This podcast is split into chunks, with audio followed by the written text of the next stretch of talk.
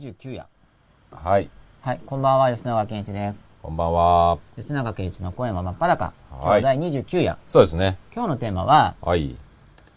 嫌な性格の直し方。おいお。前が言うなって言われるかもしれないんですけど、まあだから、これでもマシになってきたということで、リアクションに困るようなこと言わない。マシになってきたマシになってきた過程を、ら。はい。うんあの、語りたいなるほど。だうんと嫌なやつであったがゆえに、はい。逆に直し方が語れる面もある。あ感知の仕方は語れないんですけどね。あ。な、嫌な性格で何なんですかね。難しいですね、ね。そうそう、それが難しいんで、ねまずそこから入らないといけないと思うんですけど、さっき話してたあの話はどうするんですか？あ、バーコード彼女とか。バーコード彼女。やめといた方がいいですかね。ああまあ。吉田さんから降ってきた話場題ですからね。はい。知ってます？はい。いや、僕バーコード僕は知らないんですみんな知ってるのかな？今日ちょっと仕事上で知ったんですけど、はい。こう iPhone のアプリなんですけど全然関係ない話していいのかな？うん、興味深ければいいんじゃないですか。うんでね。あ、じゃあまず、あれですよ。だから、アメーバピグをやってみたんですよ。あ、ピグ。ピグピグ話題になってて、僕のピグもついに服着たんで、買っちゃいました。いや、買ってないんですけど、買ってないですか？ついに下着だったの。この間だから、AKB のはピグでライブを見に行こうと思ったら、はいはいはい買えずっていう状況い。それで僕も試しにで、やってみたんですよ。はい、面白かったですか？うんちょっと気持ちはわかりますよね。買いたくなりました。買いたくなるっていうか、買わざるを得ないような気持ちに。なりました？うんああ、素晴らしいですね。そうですね。僕はなんかしつこく買わずに下着でと、下着裸足で通してたんですけど、そうですよね服。着たら楽しいですよって誰かが書いてくれたんで、あ来ました。その、いるじゃないですか、あの場にいろんな方が。はい。で、みんな、めちゃめちゃおしゃれですよね。話しかけにくいですよね。話しかけにくいあの、裸足下着でいいといやいや、本当に。絵ですけどう、ん。なんとなく。そうですよね。そういうの僕も感じますね、あれは。ですよね。はいで、その、あバーコード、多分もうご存知、結構ね、有名、僕き会社が戻ってきて、はい知ってるって言ったら、半分ぐらいの人は知ってたんですけど、はい。iPhone のアプリで、カメラで見せたらいいんじゃないですか。多分これ見えないんですよ。ネットワーク繋がってないからあれなんあ、ですけど。そうか、出ないんですね、バーコード彼女自体が。何でもいいんですよ。要するに世の中にある商品すべて、何かを、バーコードバーコードじゃないとダメなんですか？バーコード。はい。で、ピッてやると、バーコードを iPhone に読ませるんですね？そうです。値段が出るんですか、そしたら。そうすると、彼女ができるんです。彼女ができるんですか？はい。すごいわかりにくいです。アニメーションの、バーコードを元ネタに、ぼそうです番号同じで、バーコードだと同じ彼女ができるんですか？で、それが、同じ、もう自分より前に、ピッてかざしてる人がいたら、はいその人が彼氏になってるんですよ。わかりにくいですね。わかります？友達にしかなれないんで、なれないんですよ。もう彼氏はいますと。ああ、じゃあ、水とかになん、かネットワークで通信してて、そうそうそうそうこのバーコードはもう、ゲットされてるバーコードだよっていうのをどっかサから、バーかどっかで何々さんの彼女です、みたいになるわけですよ。それも出るんですか？出るんですよ。私は誰々の彼女だからみたいな感じで。何？ごめんねみたいごめんね、じゃないんですよ。で、一応それは彼、彼別れろよとか言えないんですも、アプローチできるんですよやっぱできるんですか？できるんですよ。吉田さんの得意よ分野じゃないですか？何を言いますか？別れろって言って。いや、なんか、そう。で、ゲージがあって、なんかこう、ちょっかい出すと、はいその、彼女の、彼氏に対する思いみたいなのが、2ポイント下がりましたみたいな。やっぱそれも図示してほしい感じですね。はい で、揺れるわけですか？こっちからアクションすると。アクションすると、ちょっとへそのゲージが減るんですよ。バーコード彼女の、はいその今の彼氏へはいの思いが揺らぐ。揺らぐんですよ揺らぐんですね。はいあで、もう、その彼女、人気の子だと、いっぱいいるんですよ。アプローチする。ー人気のバーコード。だ多分有名な商品とかだったあ、ら、みんながもう、もうみんながバンバンやってるから、その、友達一万股みたいな感じですか？そうそうそう。何百人とこういるわけですよ。すごいですね。友達、アプローチしてる人が。はい。だからそれは、彼氏は、その彼氏の人がね、はい。こうなんか、なで、あの、撫でたりして、常にこあしないと、う、繋いでゲージが下がって、ゲージが下がって気づいたら、取られちゃうね取られちゃうっていう仕組みになってるっていう。あーどうですか？やっぱりみんなわざわざやることを増やしたいんですね。わざわざ。じゃあだからそれをね、はい。だから、要するに、それは常に来させる仕組みじゃないですか。うんここに。はい。で感心したっていうだけの話なんですけど、ね。ここの連載の中だはと、ああれですよ。あ、そうだ。問いかける前に。僕ははあれがすごいはあ関連してるなって思ったんですけど、はあまあ今日初めて見てる人はこの番組の中で知らないはいはいですよね。は初めから見てる方は、どれに関連してるかっていう、ツイッター誰も言ってくれない。話分かりにくいかもしれないですけどね。うわーって誰も盛り上がっ、あー、バーコード彼女みたいな。やってますみたいなのが一件も来ないですね。これね、ぜひね、ちょっとやってみ、無料ですから。なんて検索すればいいんですか？バーコード彼女ですよ。バーコード彼氏はないんですか？ないみたいですね。やっぱり彼女は彼氏バーコードをめでたりするのめんどくさいんですかね？わざわざ。どうなんしね。でも、でも、ババーコード彼氏があっても、育成ゲームも彼女系しかないですよね、多分。うん今あるのかな？女性がそこに対してのないですねニーズがどうなんでしょうね。やっぱ、可愛がられたい側なんですかね、基本的には。でも、でも今後出てくるんじゃないですか？今後はだいぶ出てくると思うんですよね。今後はいろいろ変わってきて。変わってくる。あんま関係ないですからね。ら今のところはうん、今のところは。彼女可愛がり優勢で。うんはい。そうですうね。ん。あ、そうそう、ピグはメーバーのアバターみたいなことなんですけど、それで、はまあ誰もつぶやいてくれないので、はいあ吉田さん何か関連してると僕今、はいはいああの話にこれ関連してるよねと思ったんですけど、はいはいなんか思いつきますか？過去のこれまでの番組い。で。えー、何ですか？はあれですよ。あ皆さんどれだと思いますか？一応問いかけてみます。はいでこれ問いかけてちょっとちょっと考えてもらって、はい。あ、そういえばそれって、はい僕今吉田さんにバーコード彼女の話を聞いて、はい。あ、過去のあの回にすごい関連してるじゃんと思ったんですよ。ほうほうほうほぜひ考えてみてください。当たった人にはなんかプレゼント、あ、はいプレゼント送れないかな、ツイッターだから。なんかう。送ります。本でも、送るんで。なんかできる時代ですよねう。ん。デジタルなものプレゼントね。はい。だってあれ、あ、何でしたっけ？アメーバピグの中では、はい。特別な服とかがプレゼントで大喜びされるわけですよね。そうですよ。ねうん。なんかそこに価値がね生じてるわけですよね。アネキャンのショップがもうすぐできますみたいなのになってましたね。ああ、また売れちゃいますよ。ああ、アネキャンのおすすめの絵が買えるわけですね。多分。ー街の中にもうでっかい建物が建ってて、もう食べ物とかも売ってるんですか？たこ焼き300 30円とか。まあ、たこ焼きだってキャラが多分食べるだけですけど。なんかあの、家具とかすごいですよね。あ家ね。家具あるんですか？家具ありましたね。僕家。もなんか、ロッカーみたいなのそういえば置きましたけど、はいはいはい。よく分かってないまま、あちょこっといじってる感じで。あよく分かってないままはい、お金使っちゃうんでしょうね、多分ね。まあでしょうね、とりあえず。ねまあだんだん分かってきてもっと使うみまたいなた使うみたいな。流れだと思うんでそうですすけど、よね。まあすごい時代ですよ、本当に。すごい時代ですね。これはスリープですか？そうですね。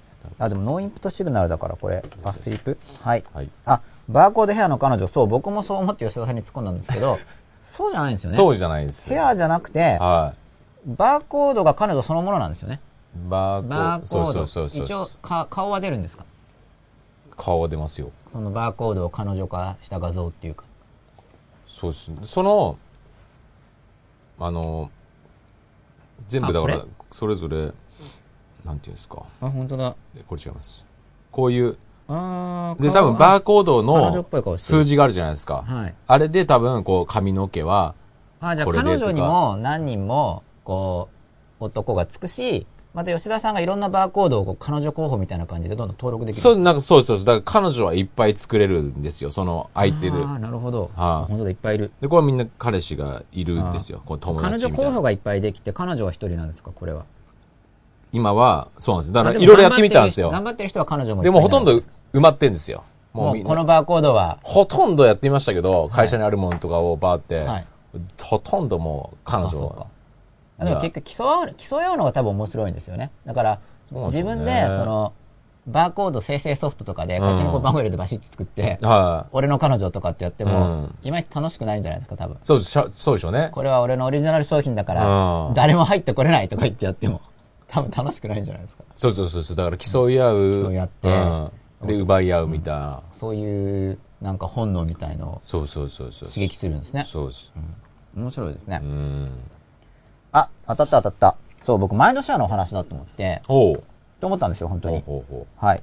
で、福島さんにはう。すごいですね。何かお送りするので、よかったら真っ裸宛てに、あ、なんですか、本物、はい真っ裸アット本物 .tv ですよね。真っ裸アット本物 .tv 宛てに、はいはい、そうですね。当選プレゼントの送り先を送ってください。一週間以内には送ります。プレゼント。何か？お、本とか、お。ななんか送ります。はい。まあはいどっちにしても本僕たくさんはい捨てちゃうんで、はい。捨てちゃうのはもったいないですからね。うんうん。ということで、はい。えっと、本題に、はい。あ、そうか。それで、はい昨日実は、ああなたの願いを99%以上の確率で叶える方法っていう音声をうん公式メルマガで配布したんですよ。ついに吉田さんも公式メルマガ読者さんになってくださったってことで。来ましたよ。あ。来ました？聞きましたよ。あれ聞いたんですか？はい0.4かなり、0.4かなり意外な結果なんですけど。はいで、結構反響いただいて、はいまあ、疑問もいただいて、はいはいはいはい。また補足音声を録音しうて、ん。再度改訂して配る予定なんですけど、そうですねはい、かなり反響いただきまして、うんうんはい。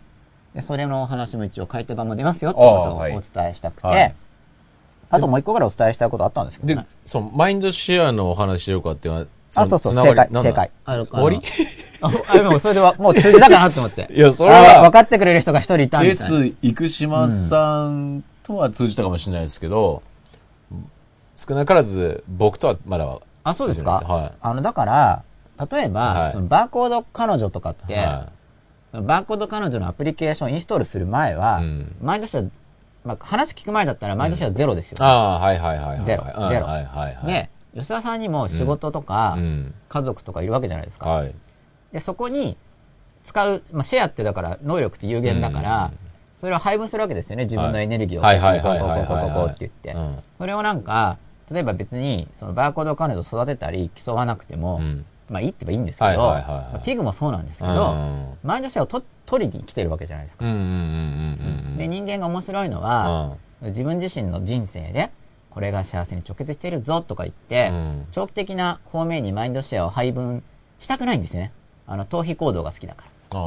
だからうんわざわざ、うんその短期的な逃避芸にみんなこう、行っちゃうから、うん。それの一種かなと思って。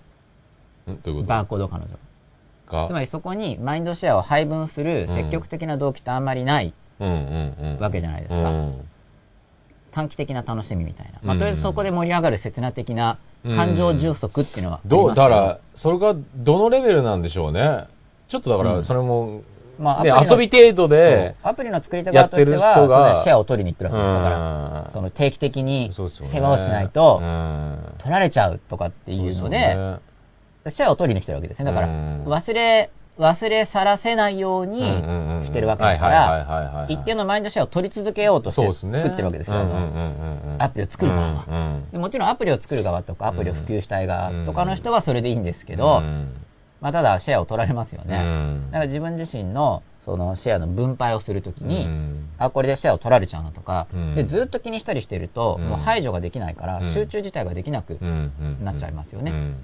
まあ現代社会ってそういうのに溢れてるんですけど、まあそうですね。そう、だからシェアを取ろうと思って一生懸命考えてる。うん。だから、要するに依存させるっていうことですよね。そうですね。だからまあ、せっかくこういう番組を聞いてる方は、意識的、自分で許可してて、分かってて、うんこれでちょっと自分のシェアを使おうって、うん分かってればコントロールできてるんですけど、知らず知らずシェアを取られちゃったり知らず知らず、うんそれが、知らず知らず気にしてたりすると、うんエネルギーがもったいない。ですよね。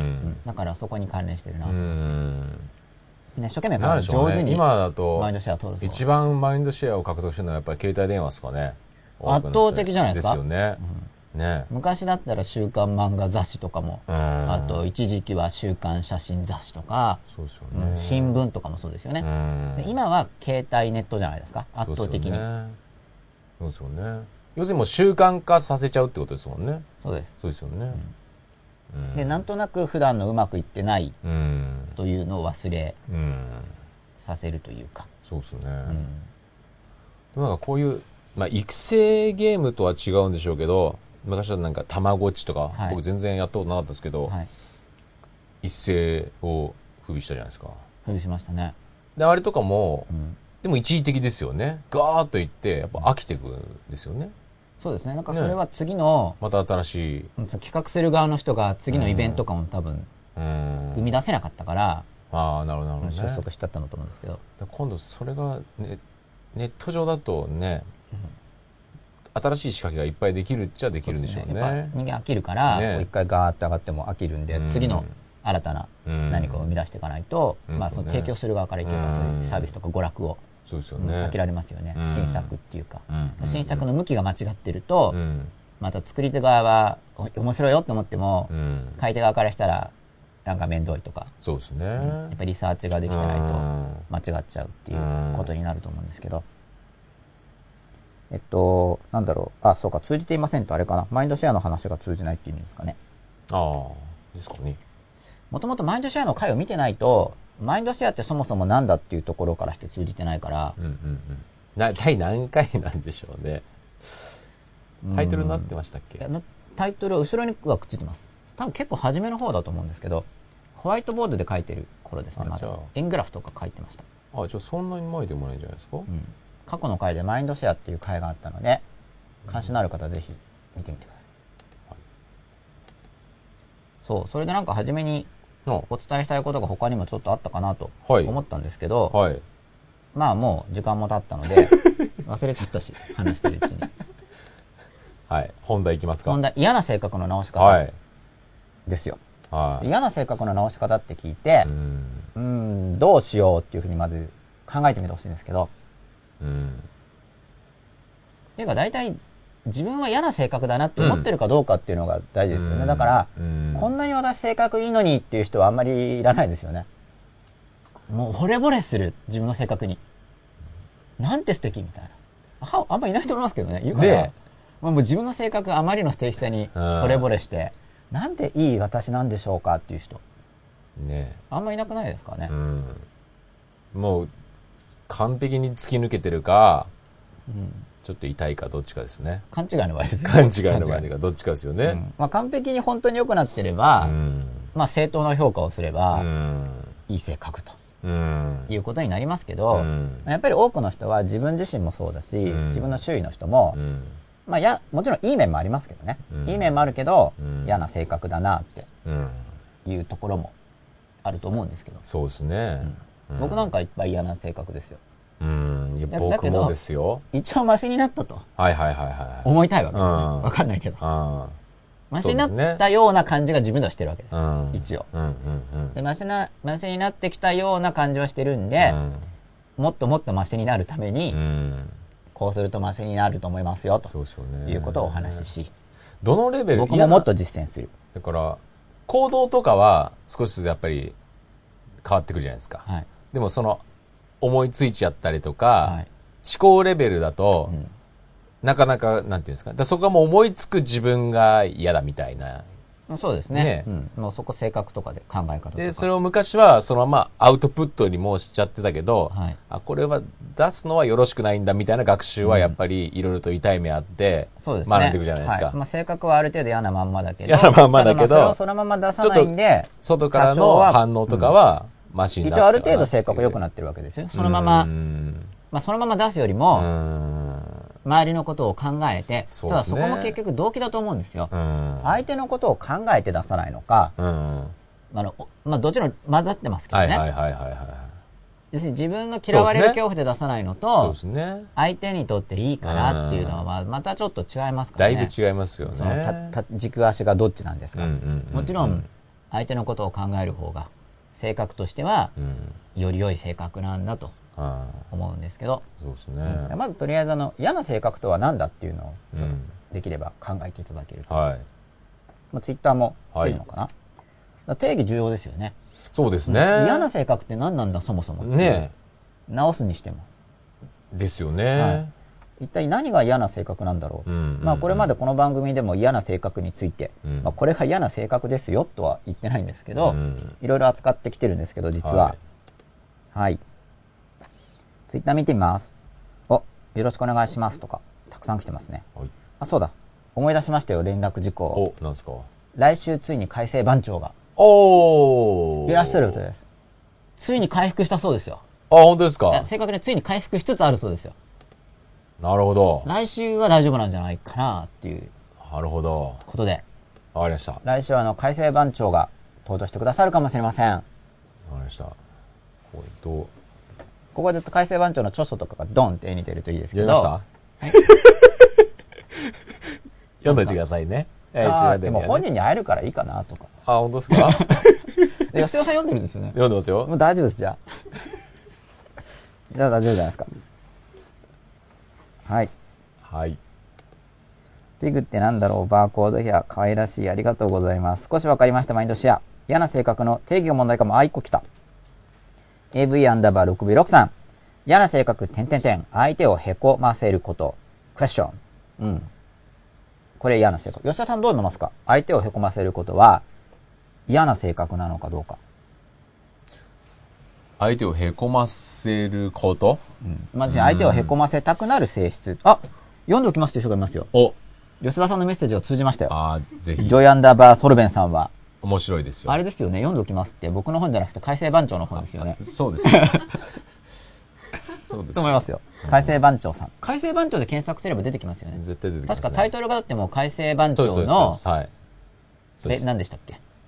勉強法。勉強法はいと改正番長のあでじゃあ、勉強術だ。勉強術。改正番長の勉強術術、改正番長のの記憶術ですか、次は。記憶のも出してましたよね、確か。ごめんなさい、僕、勉強術だけ読みました。じゃあ来週までに。来週まで読んできますよ。記憶術ももちろん。もう質問の嵐を。あともう、もう一冊出てますよね、確か。改正番長って。3冊でした。あ、あの、和田秀樹さんと一緒に出してましたね。まあそのあたりも、そうですね多。分番長持ってきてくれると思うんで、べっし、よし。くれないかな わかんないですけど。そう、どう思いますか、相手をへこませることは嫌な性格ですか？まあ、いいい性格ではないですけど、へこ、だから、具体的なアクションの部分か、それはもう人それぞれの部分ですよね。要するにもうへこませようっていう発想をする自分が、うん。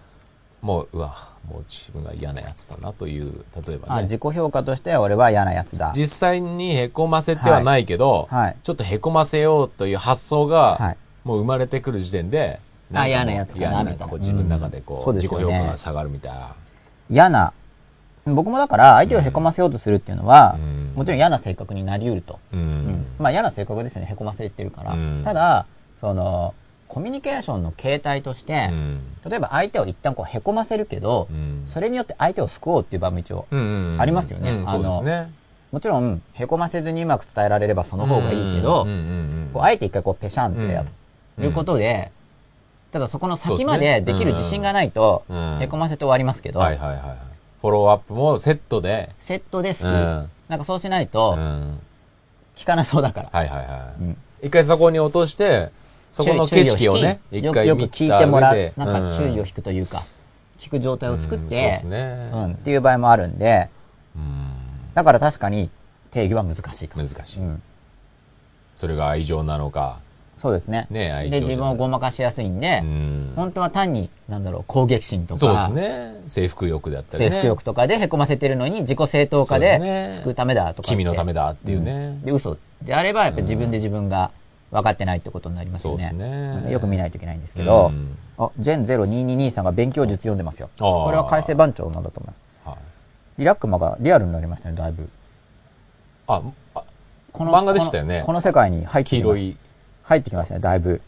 前より不機嫌になった気がしますけど、本当ですね。うん、顔が。より不機嫌さが強調されましたね。うんうん読んだ後に不機嫌になるのが意味深ですね。冗談ですけど。気をつけてください。もう、また嫌な性格をまた発揮してる感じがしますよしますね、今のコ改メントお待ちしておりますんで。だって見てないですもんね、これ。発言がないってことは。もう、もう、もういいですから、改正番長の話はもさあ、いきますよ。う。はい。だから、はい嫌な性格の直し方なんですけど、はい。え29話ですよね。はい。やっぱまず嫌な性格ってなんだ？うん。っていうのがないと、はい。まあこれ自分なりでいいと思うんですね。はい。いや、あなんか一個になっちゃった。これ、コロのつもり。嫌な性格の定義。定義って言うと言い過ぎかな。嫌な性格を、とは何か。っていうのを、これも抽象的に僕としては、はいまあさっき言っちゃったようなもんですけど、うん。一応自分の定義は持ってるんですけど、うん僕なりに。はい。まあでもそれを言っちゃうようりん。考えてほしいかなっていう感じで。はい。まあさっきちょっとうんほぼ言っちゃってるんですけど、はい。まあここでは明示せず、はい。うん、嫌な性格とは何か何かとっていうのはまず考えるってことですね。で、ここで大事なのが、はい。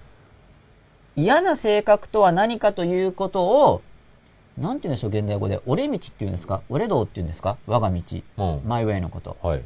なんて言ってますかね今の人って。マイウェイでいいんじゃないですか？え、マイウェイって言ってますか今の人。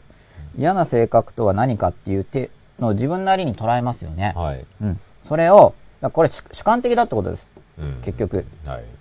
嫌な性格とは何かということについてう、ん。周りから万人の合意、万人って、万人までもいかなくても、うんもしかしたら9割の人からの合意を得るのも困難かもしれない。はい。だから、うん。嫌な性格とは何か、いい性格とは何か、まあこれ嫌な性格とは何かっていうのは、同時に良い性格についての意見形成をすることでもありますよね。うん。結局は。うん。だからまず、ステップ1としては、ステップ1、意見形成ですよね。うん。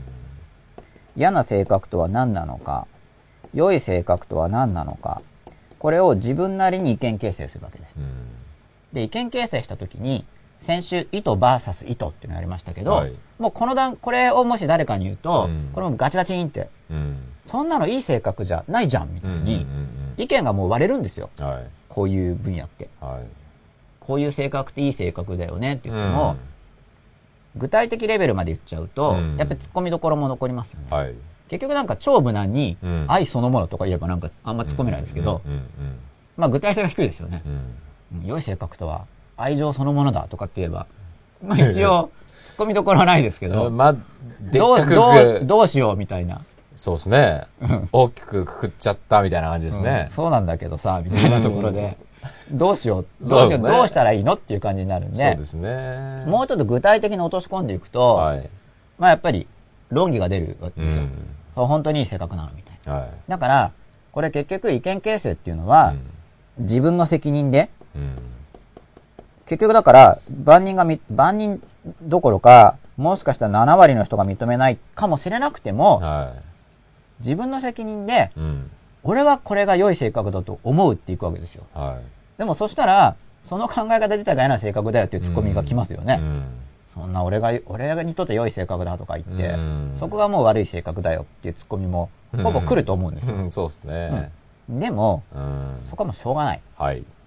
で、自分はこれがいい性格だと思うっていううん意見ケースをまず行いますよね。こうしないと嫌な性格は直し方って言っても、うん。何が嫌な性格なんですかっていうのが、ないと直すも何もないんで。うん。で、重要なのは自分の意見ケースをするってことです。はいはいはい。自分で、はいもちろん他の人から意見を聞聞くのははい参考にはなりますよね。はいみんなの意見を聞いて、はいああ、こういうのがいい性格かなとか、はい。これ嫌な性格かなとか、うんうん参考になりますけど、うんでもあくまで自分の意見として、こういうのは嫌な性格、うんこれはいい性格っていうふうに、うんだから、良い性格っていうので、こう、究極じゃないわけです、これは。うんこの良い性格っていう概念は、うんはい。究極の話に過ぎちゃうとう、ん。結局実行できないんで、うん。すべてを許すはい。愛そのものの存在とかってはい言っちゃえば、うん。すごくいいですけど、そうですね。うん、一足飛びに行けないですよねう。ん。行ける方法があったら知りたいですけどね。そしたらもう次回で終わりですよ。うん声も真っ裸。なるほど。一発で。一発で。ワンショットで。なるほど。これポンってやれば、は愛そのものみたい。いな。なるほど。終わりですよ。そう。知ってる人は教えてくださいっていう感じなんですけど、はい。いや、本当に知れたら嬉しいですけど、まあ多分ないかなっはい。て僕は思ってるんですね。はい。あったら素晴らしいですう。ん。で、だから良い性格っていうのは、これ重要なのは、はい。あの、ちょっと。今よりちょっと。うん。って感じです。うん。はい。今の自分よりう、ん。ちょっと良い性格ぐらいで考えとかないと、はい。やりようがないんで。うん。うん。今の自分よりちょっと良い性格、うん。あるいは、今の自分の中で比較的良い性格の部分みたいな感じ。はいはいはいはい。今の自分の中で、はい。もうすでに自分が持っている要素ですよねうん。うんで、比較的良い性格と。うん。はい。で嫌な性格についても同じですよね。はい。まあ、基本的には今の自分の性質の中で、比較的嫌な性格。な部分はどこだろうかなっていうのを、はい。まず自分なりの意見形成をする。はい。自分なりのですよ。はいこうしないと話が始まらないから。はい。っていうところがうん。嫌な性格の直し方のスタートですよね。うんだからこういうのを実行するときに前お話ししたこの心の壁。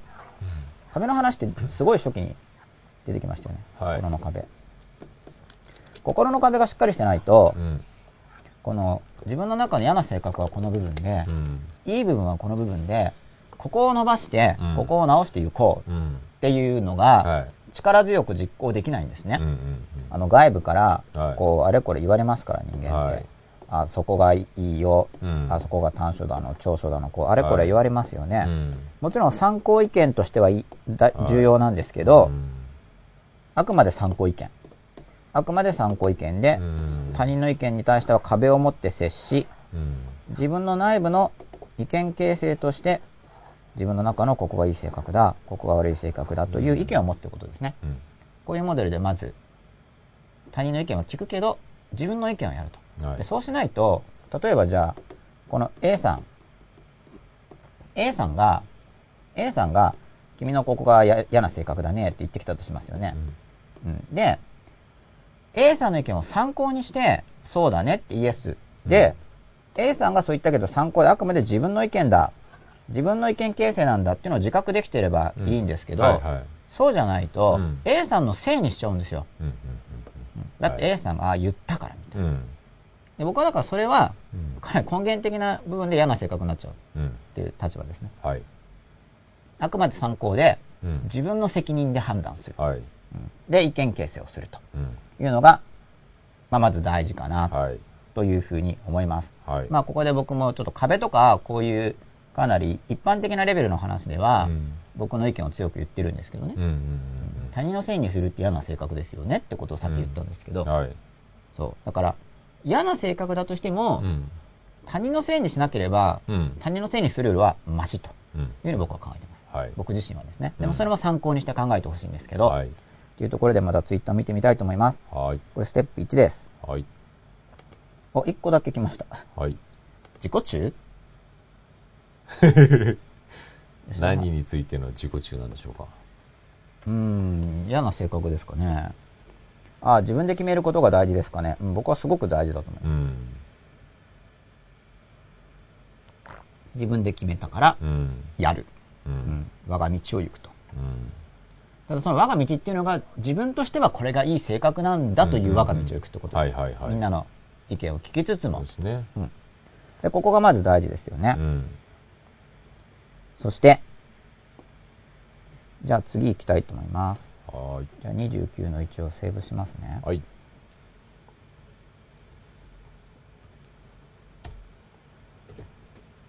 じゃあ今度は。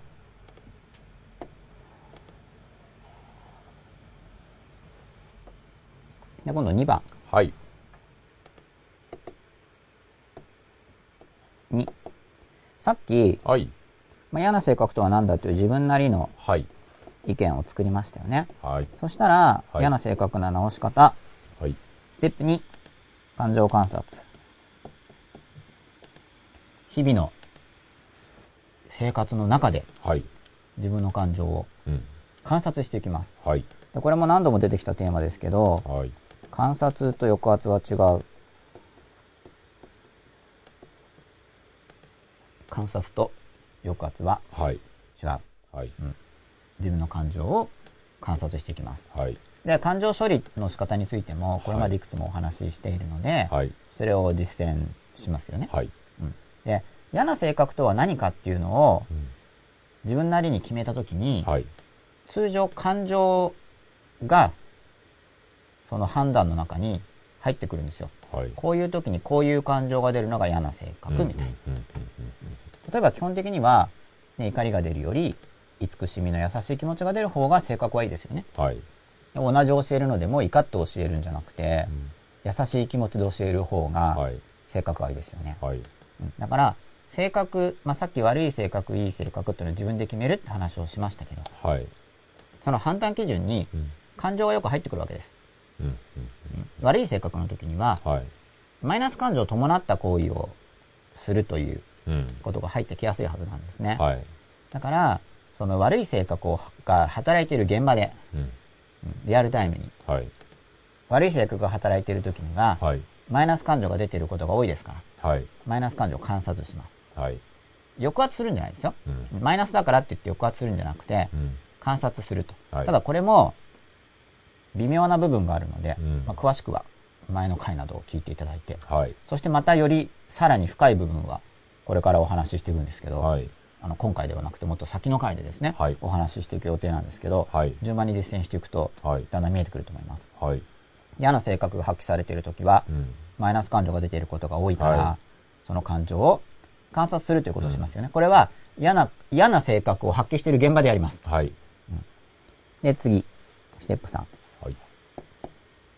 ステップ3は、はい。これは反省とメンタルリハーサル。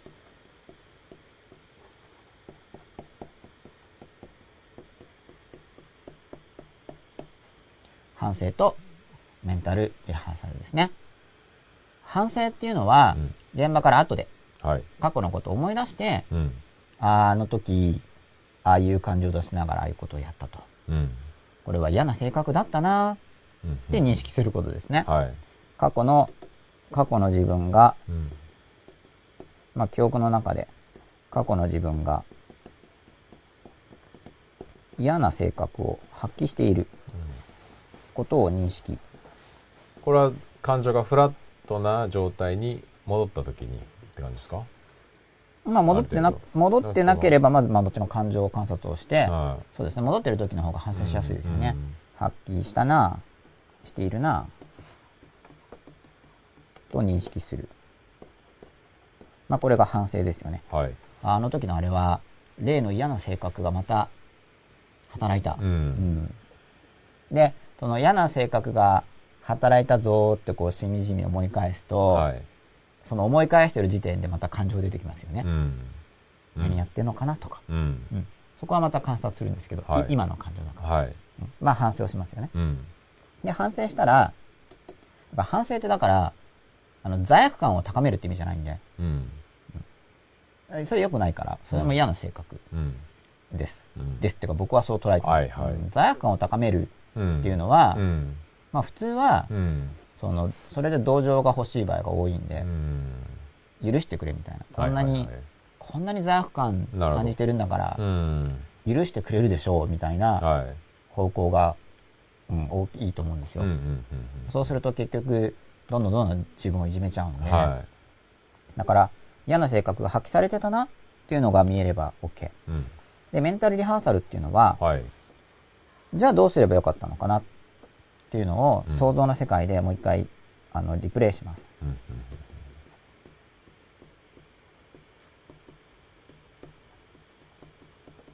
だから後悔とは違うんですよね。メンタルリハーサルっていう用語とかってあるんですか？あります。あるんですけど、まあ、特に僕は自分の意味でも使ってますね。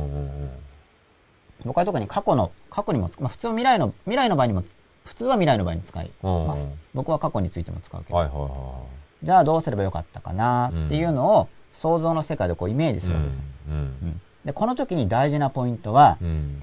どうすればよかったかっていう時に、うん。あの、意志力さえ発揮すればできたはずのことにする。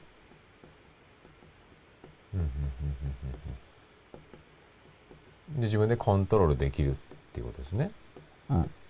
できる範疇。できる範疇の置き換えを行う。はい。そうしないとメンタルリハーサルをしてもうん。できないわけですよ。うん。あの、実行できないから、それは。うんだから、まあ、意志力自体がはい。実際にはなかった。そのうんうんうんね、タイミングではなかったから、はいまあ実際にできなかったんだけど、はいでも、意志力を、うん。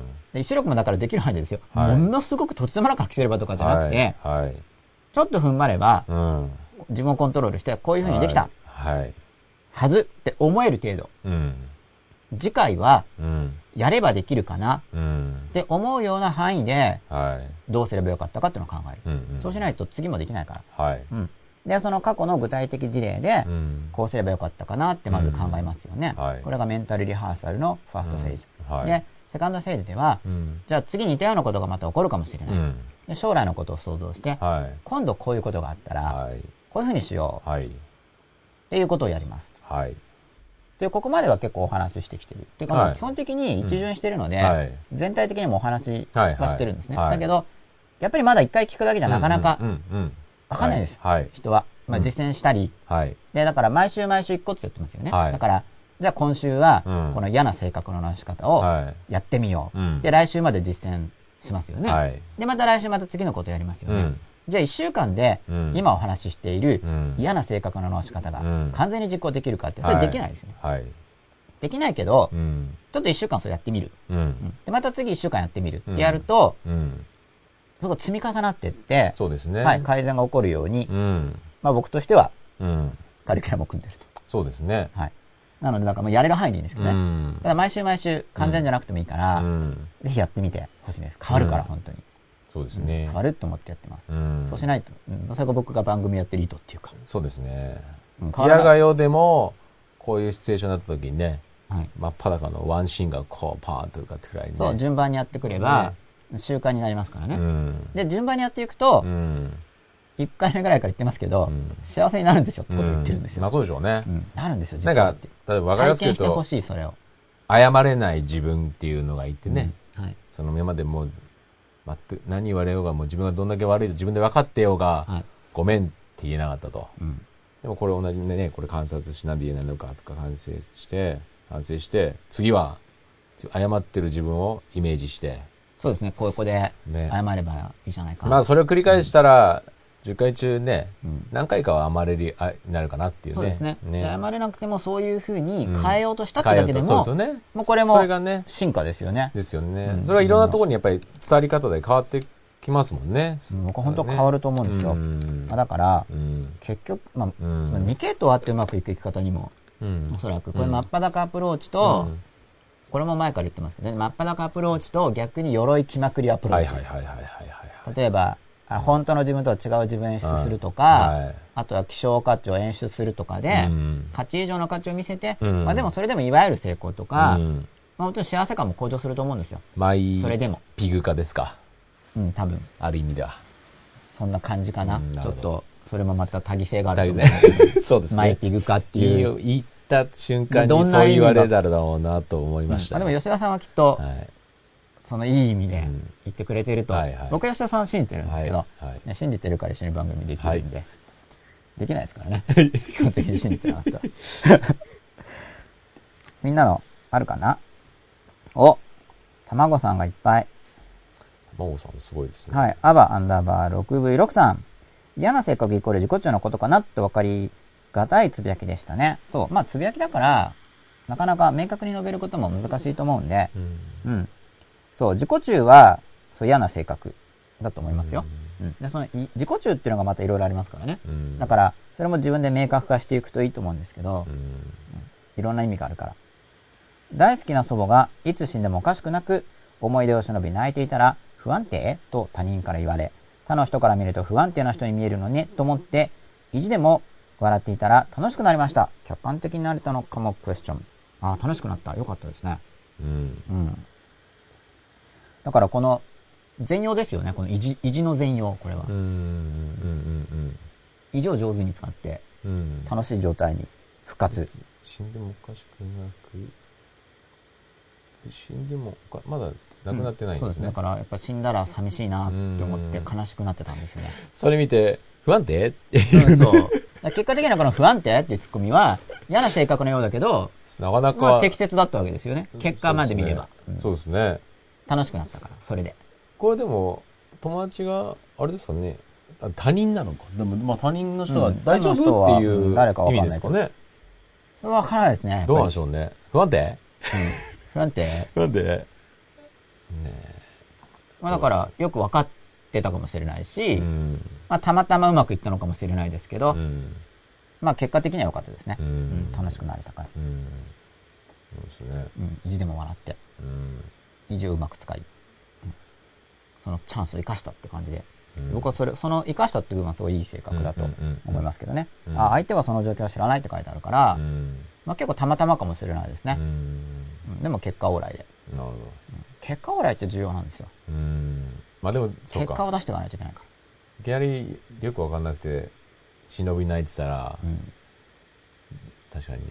一般的には単に不安定して嫌な性、その、それを言うのが不安、うんあの、嫌な性格っていうことが多いと思うんですけど、このケースではだから、ううんん。このアバンダバー 6V6 さんが、の、その、準備っていうか、ううんん。その状況が、メンタリティがある程度準備されてたから、うん結果的にはいい刺激になったんですね。うんなる結果的には。そうすると、まあ感謝も、あ、そうか、あれは、なんかわかんないけど、ほど。一種の救いの声だったわけですからうん。ね。はい。よかったなって感謝しやすいと思うんですけど。なるほど。さあ、それで、あ、そっか、もうステップ3まで言ったから、はい。結構、進みましたか？うん、結構言いましたね。はい。で本題はよステップの4つ目なんですよ。はい。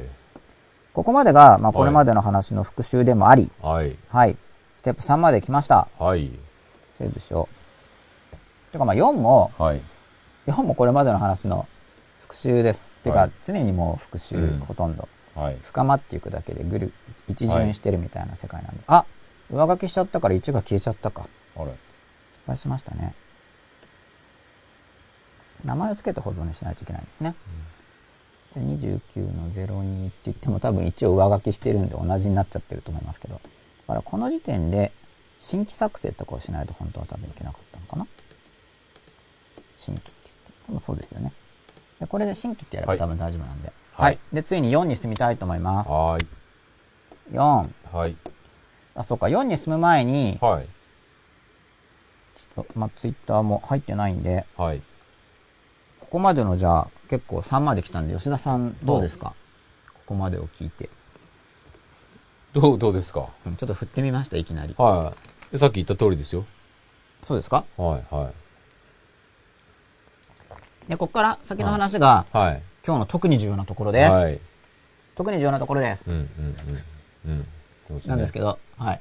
まあ、そのださっきの、さっきまでの話で、僕はやっぱり、だから、前回も言いましたけど、やっぱりその自分の自尊心はい。っていうところを常に意識しているっていうのが、重要かなっていうのが僕の中ではやっぱありますね。そうですね。自尊心ゲージ。ジすごい重要ですよね。自尊心ゲージは、他人を見るときも自分を見るときも、ねそう、相手の自尊心、ね僕の自尊心を見て。そこのゲージって、うん自分の意思とかじゃまたちょっと違う部分があったりするじゃないですか。はい。はいね、もうもともとなんか備わっているゲージみたいなね。うんそこを、ある意味信頼するはい。はい。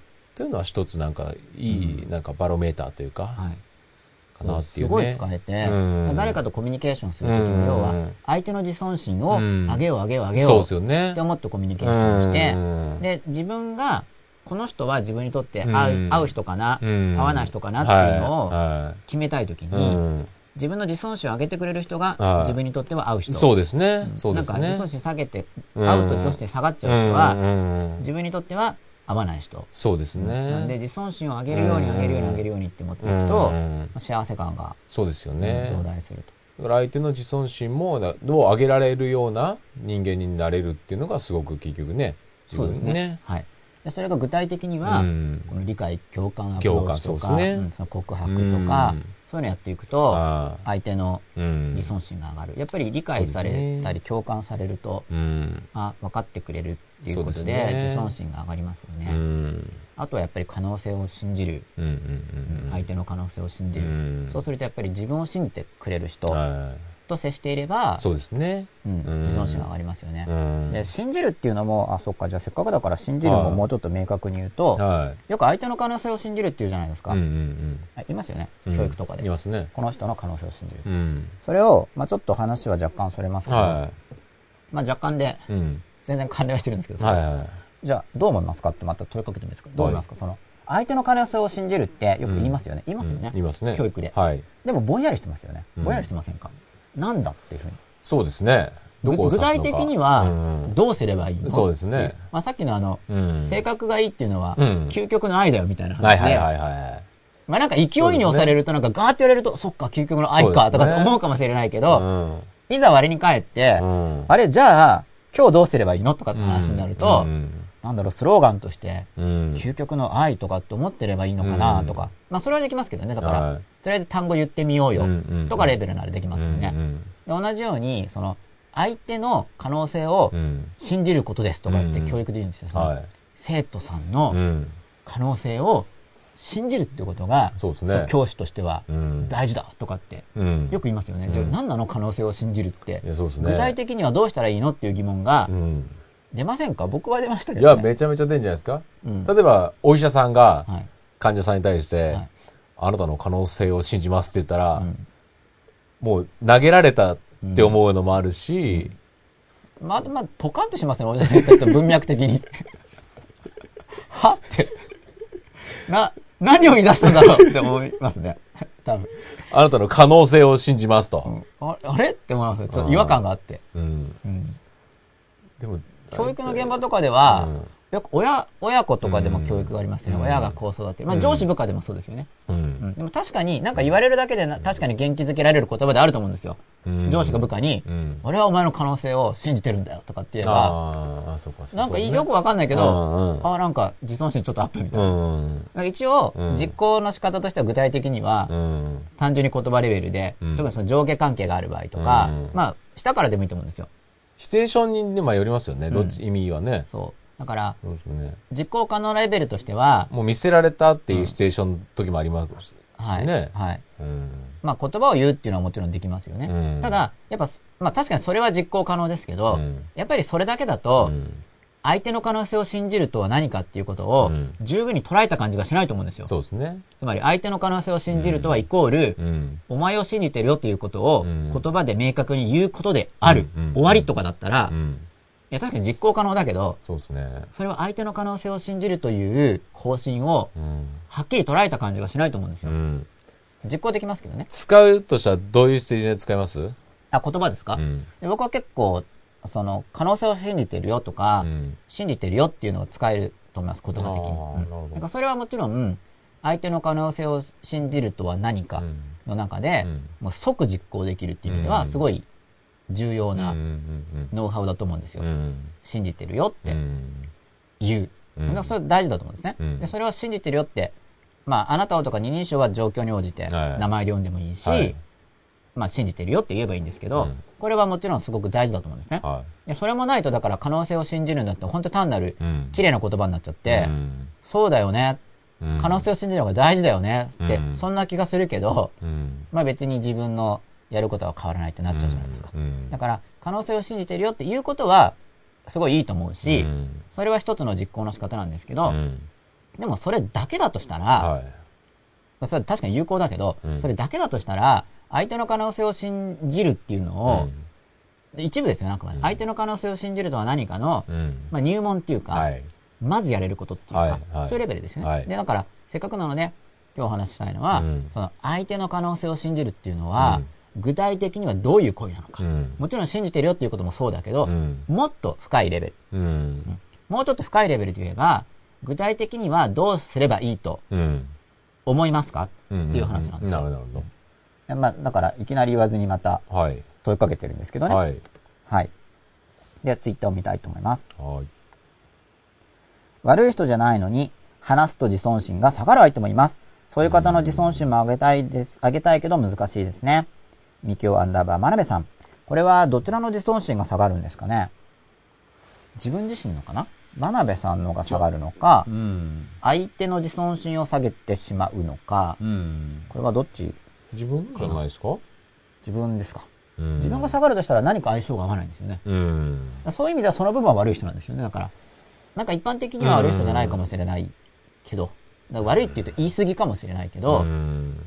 だ別に、なぜかなんか自尊心下がっちゃう。だから、相手は自分に対して、その自尊心を下げようなんてことは全然思ってはないっていうのはわかるけれども少、なくともしかも意識的には。意識的にはね。やっぱ無意識のどっかでは何かある可能性はあるまあまあ、と思うんですよなるね。まあまあ、だからそこが、そうでしょうね。はい無意識に影響を与えねて、こっちが、感じ取っちゃうみたいな。はあっていうね、なるんでしょうね。だだからそれを具体的にどうしたらいいんだっていう葛藤みたいなことでしょうね。うん。でそういう方の自尊心も上げたいって書いてあるんで、これは相手ですよね。自分から見て相手の自尊心を上げたいんですよね。うんで、基本的に相手の自尊心を上げるときに、まあだからまず表面的なノウハウ。表面的だけど簡単にできるっていうのが、信じてるってことを言ったり、あとよく言われるのがその褒めるといいって言うじゃないですか。ああれは確かに聞くんですよ。はいはいはい。聞くんだけうど、んなんでその表面的ってついちゃうかっていうと、うんだから弱腰なんですよね、褒めるのとこが。うん。なんか、ノウハウとして褒めてるけど、そうですよね。ちょっ本当に褒めてないでしょ、みたいな。でも例えば、だおそらわかんないですけど、例えば、要するに何を話すにしても、ネガティブな表現を使う人あ、多いですね。できない多いじゃないですか。みたいな。なだから多分それで。多分本人は、ね、謙虚さとか、そうですね。ね、いろんなあと、本当にそう思ってるから。思ってるからとかで、だからまあ、別に罪はないわけじゃないですか。うんでも話してると、こっちも営業を受けるから、そうですね。ダメダメ言われてると。自尊心は下がるみたいな。そう何事もね、否定的な視点になっちゃうっていうね。うんだから、自尊心のその現状をすごい気にする人からすると、うんだから今のところ一般的な世間では、うん一人一人に自尊心を大切にしましょうっていうのは、まあうん確かにありますけどさ、話は。はいはい。あるけど、はい。そんなにプライオリティが高いとか、うん。みんながそんなに意識してないんですよ。うんうん日常生活の中では、はいはいはい。多くの人は。でも、うん。こういう番組とか見たりして、自尊心を大切にしている人からすると、自尊心を下げちゃう人なんですね。一般的には。そうですね。一般的な意味で悪くないかもしれないけど。そもそもだから自尊心っていうと、言葉のイメージがだいぶね、自分で自分の価値を高いと感じるか低いと感じるか。傲慢的な発想であったりとか、うん。はい。割とそういうね、うん。視点から見られるっていうね。ただ、あの、傲慢っていうのは、じゃあうん、ついでだから言ってしまうと、はいはい。傲慢っていうのは自尊心の問題じゃなくて、うん。他の価値を低く見てるっていうことなんですよ。他の価値を低く見てる。なるほどなるほど。別に自分の価値をすごく高く見るからといって、それ必ずしも傲慢にならないんですね、うん。全然。あの、傲慢って日常用語の傲慢で。はい。じゃあ例えば、じゃあお釈迦様の例を出すと、うん。まあ、伝説と言われているものでは、うん。結構生まれて何秒後でしたっけ？うん。あの、天の上にも天の下にも、うん。ただ我のみ一人尊しとかってうん聞いたことないですか、うん言ったみたいな。はい。生まれて結構後です。直後ぐらいですよね。うんうん。7歩歩いたんでしたっけ？なんかこんな像がありますよね。右手が左手が天をさ、天の上にも下にもだからなんか赤ちゃんみたいな。生まれた直後がちょっと忘れちすぐゃったんですけどなんかもう確か像を見ると服着てたのかな。うん。よくわかって、すいません。はい。はいよく詳しいことは知らないんですけど、はい。知らないっていうか、読んでた時は覚えてたけど、はい。まあそこ重要じゃないかなと思って、うん。ディテール落ちてるんですけど、うん。ただあれが、すごいねって言って言い伝えられてるわけじゃないですか。うん。でも、あの、傲慢ですよね、ある意味。天の上にも、うん。天の下にうも、ん。天上天下、優位が独尊だから、うんうん。ただ我のみ一人尊いんですよ。うんうんああなるほどある意味傲慢に響きかねなはいいですよね。だけど、うん。僕はあれは、なんて強気な言葉なんだろうって、思って、ただ我のみ一人尊しだから、はい。別に。そのだから、他は尊くないとかって意味じゃないだろうなと解釈したわけですよ。真意はわかんないけど。はい。で、うん別に自分が尊いからといって、うん。他が尊くないっていう話にはならないんで、はいはいはいはい本当は。うん。ならないはずなんです、少なくとも。うん。だからうん、自尊心を上げて、うん。自分もどんどん上げて、うん。周りの人の自尊心も上げていけばいいと。そういうことですね。で、僕の中では、うん。あの、天の上にも天の下にも、ただ我の身一人尊しっていう、うん。まあ自尊心が高い言葉なんですね、うん。僕の中では。うん。なんと高い自尊心を持っているんだうろうっん。ていう意味で捉えてるんですよ。うん。だから、傲慢になっちゃうのは、相手の自尊心を下げる。うん。だから、まあ、ある意味自信があるように見える人だけど、うん。その人と接していると、うん。接している人が自分の自尊心が下がるって感じた時に、この人は傲慢な人だなって思うんです。例えば、この人が自尊心を持っていて、うん。で、その人と接してたら、うん。僕の自尊心もぐわーって上がって、はい。自分で自分の価値がうーって上がった時に、うん。この人傲慢だと思わないですよね。自分の自尊心をそうわーって引き上げてくれた、あ、そっか、僕も価値があるんだ。っうん。ていうふうに、うん。こう、上げてくれた人に対して、あなた傲慢ですねって思わないと思うんですよ。だから、結局、うん。相手の自尊心をうん下げてしまう。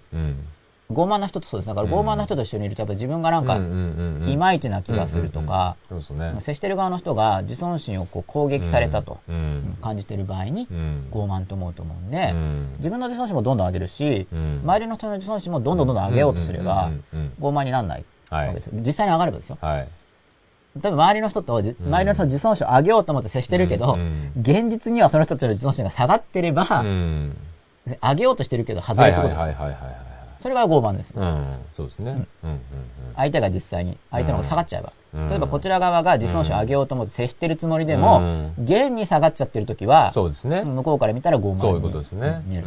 現に上がってればうん、うんうん別に傲慢にならないはずです。そうですね。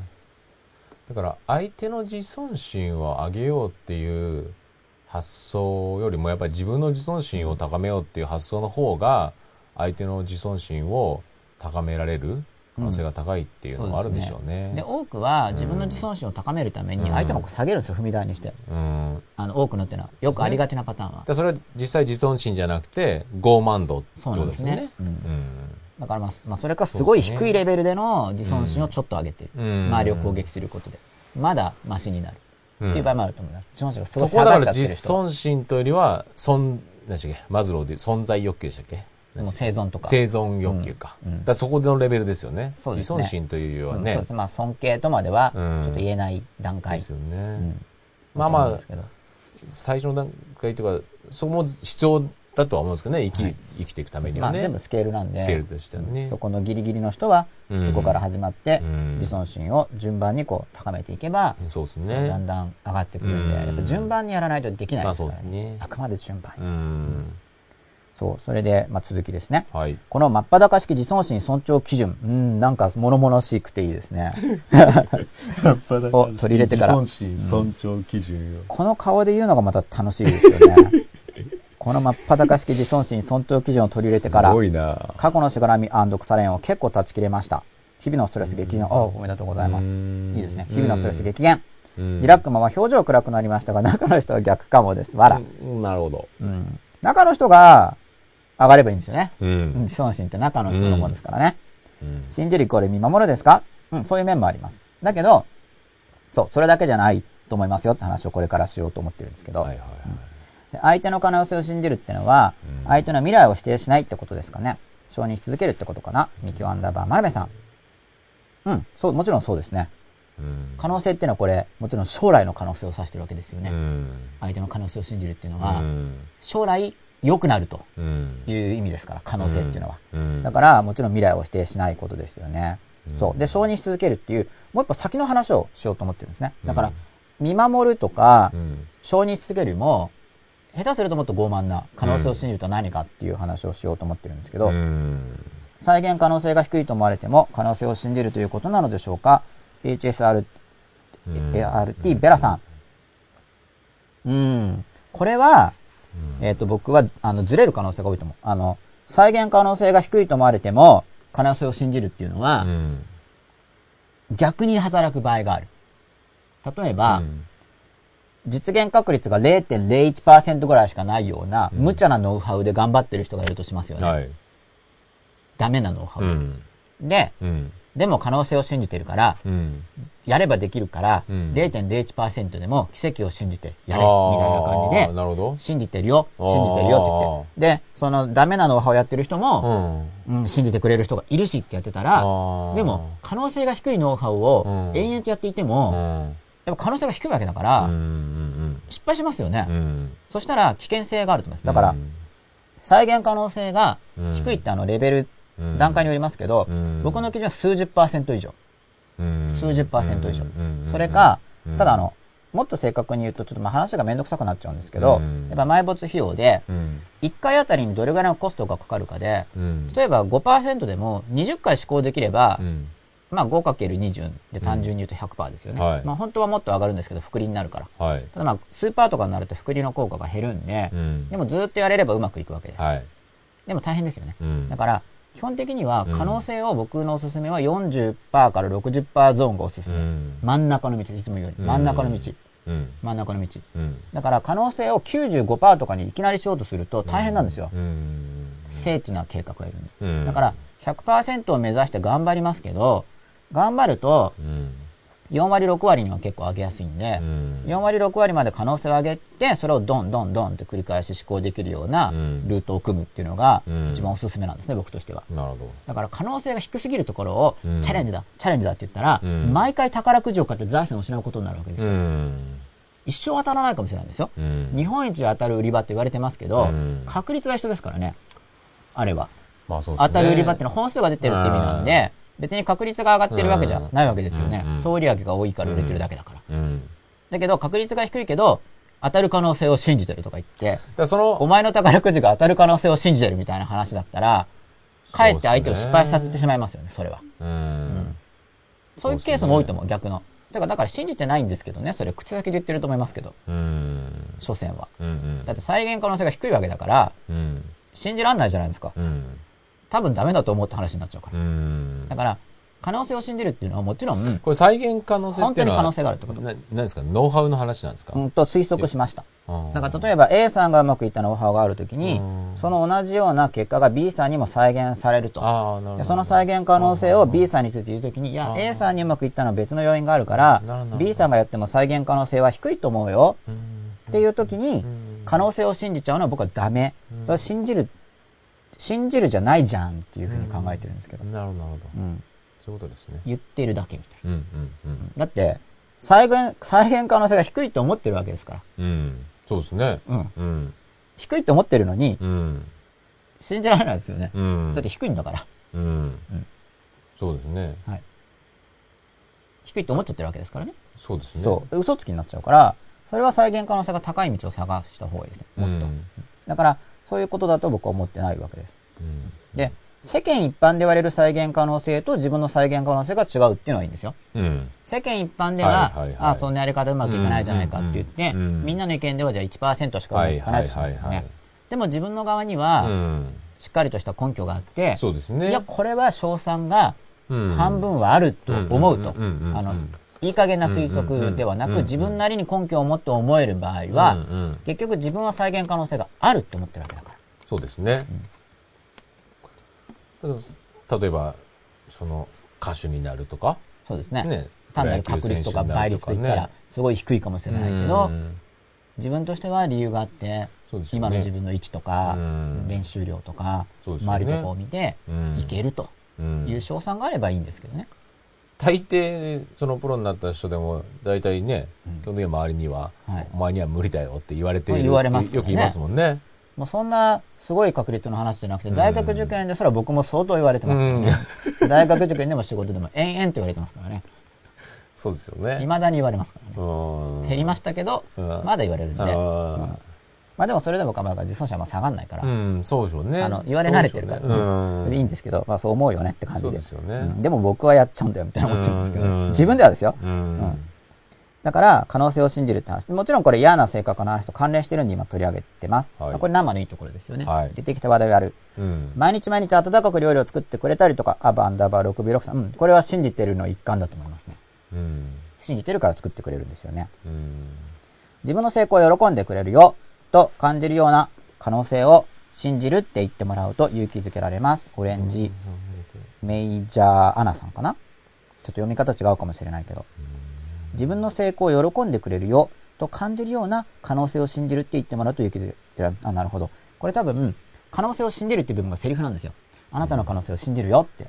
うんで、そう言われた時に言われた側の人が、あ、私が成功したら、うんこの人は喜んでくれるだろうな、っうんて思うような言い方で向こうがこっちに信じてるよって言ってくれたら、うんうん勇気づけられると。うんだから結局、まあ、だから言葉だけじゃないんですよね。その言葉を言う時にどういう気持ちで、どう思って言ってるか。本当は低いと思ってるのに言うってことじゃなくて、これね、可能性ってつけるんでしょうね。別に信じてるようで、あ、いいと思います、別に。ねうん。信じてるよと同じだから。で可能性って、あ、それは教育の時に、うんあの、相手の可能性を信じるって言い方があるから。そういうことですね。そう、相手を信じるってあんま言わないんです。相手の可能性を。なんかもう熟語としてインプットされてるわけですねだから。それがだから、もうあれですよ。単なる引用になってるんですよ。そうですよね。意味を感じてない人は、相手の可能性を信じることが大事ですみたいな。そうですよね。親は子供の可能性を信じましょうとか、ちょっと信じるだけだ生徒の可能性とを、信じようとか、部下の可能性を信じようとか。そうですよねうんちょっとマイルド感が出るんですね。そう、可能性ってゼロじゃないよって意味があるから、なんかね可能性を信じるって言われると、なんかできるかなって。そうですもんね。信じられないけど、可能性なら信じられるかなってことじゃないですか、一般的には。ちょっとだからやっぱりずるい言葉なんですね。うん、そう。で、僕としてはう、ん。それをずるい言葉じゃなく、んじゃあ実際にやるとしたらどうするのかと。うんで一つは信じてろってセリフで言うって話をずっとしてて、うんもう一個は、まあ話を引っ張ってるわけですね。はい。引っ張ってるわけですよ。はい、次行ってみましょう。はい。笑顔でニコニコ見守ってもらえたりとかすると信じられてるなという実感が生まれます。アバンダーバー 6V6 さん。うんそう。これもだから、うんやっぱり笑顔でニコニコっていう背後に、うん。相手の人の考え方っていうのかな、うん感情っていうのか、うん。こちらをどう思ってるかとか、うん。それの反映を見てるんだと思うんですよ。単にセリフ回しだけじゃなくて。お、天井天下。これは冗談で天井ってしたんですかね面白いですけど。あ天井天下。優雅読書のページって言って、これ引いたら本当に天井だったらジョークですよね。まあもしかしたら単なる誤変換かもしれないけど、今天井が、まあ録画の人のために言うと天井がこのはいセーリングのはい天井になってるんで、あ、誤変換ですよね、これ単なる。そうですよね、誤変換ですね。うん面白いですね、でも天井。あ。はい。天井までかみたいな。2階にはもっとすごいのがいるぞ、みたいな感じ。天井天下。天井。ちょっと面白いですねうん天井までは我だけど、はい2階のあいつはすごいな。これは本当の、はい。はい。ご変化だということで。生まれたばかりの赤ん坊、何の汚れも囚われもない、独立属保の一人格である。あ、これさっきの解説かなああ。それをユイがドクソンと称した。つまり、ドクソンとは比べるものがない、何者にも変え難いもの、そこを言ったのである。うんああ、そういうふうに言うんですね、うんぐらいで軽く。僕はこういうの聞くとなんか、うんふーんって感じなんですけど、どうん。そうなんだ、みたいな。へーって感じで、はい、流しちゃいますけどね、こういう話は。なる 自己の独立性を自覚し、自己の尊厳を確立せよ。そう言ってるのである。ユイが独尊を知れ、学べ、実行せよとかってやればからか、ふーんって思っちゃうタイプなんですよ。うんへー、そうなんだ、はー、みたいな。うん 来た時から、なるほど。へー、すごいですね、みたいな。えーそういう反応する。結構スルーなんですか？嫌な性格ですね、ああ、なるほどなるほなんかこういうのだから、ふーんって感じなのは、うんいや、書いてる人がやれてない気がすると、ふあーーんってなっちゃうんですよ、ど。ああ、なるほど。僕。でお釈迦さんはすごいかもしれないですけど、うんいや実際にこれ言ったかわかんないけど、うん。まあすごいんだろうと思うんですよ。うんうん。でもこの、書いてる人っていうのは、まあ最近の人じゃないですか。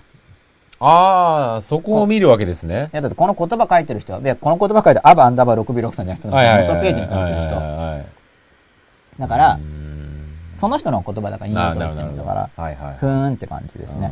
うはあ、そうなんだ、ふーん、みたいなう。んへー、みたいな感じで聞いはいちゃうんですよ。いはいはいはいや、知らないですけど、これ引用式見てないから、はい。上下を実際に見てみたら、うんあ、この人はやってるって感じるかもしれないけど、うんこれまでの経験上、多くはうん、こういうこと言ってる人はう、んなんか、へえ、そうって感じな人が多かったんで、僕の人生では。まあ、そうでしょうね。だうん、いや、だってこれできてたら相当すごいですからね。って、哲学とかも、赤ん坊が独立独歩の一人格なんだ、へえって感じですけどね。うん大学の、て多分哲学の授業とかあるじゃないですか。は大学の教授がはいいろいろ喋るじゃないですか。はいでも、全くもって哲学者じゃないですよね、大学の教授って。哲学の研究者じゃないですか。中にはいるかなって感じです大学の。僕受けた時は、はい。そう言ってましたよ。要すあ、るに自分で？僕はそう、僕ら、まだ幼い時は哲学を教えてるから、さぞかしはい。哲学者でいろんな理念を持ってらっしゃるんだなと思って、はいいろいろ聞いたんですよ。はい僕は哲学、哲学者じゃなくて、哲学を研究してるだけだからって思いっきり言われましたけどね。それはその人がそういう立場だからじゃないですか？そうですかね。でもそれは、うそう言えるっていうのは、うん僕はある意味偉いと。思いますけどなるほどね。うん実際に哲学してる人もいると思うんでどうなんですかね大学のでも中だったら。でも哲学やってたら、割合はだいぶ、多分減ってるのかな？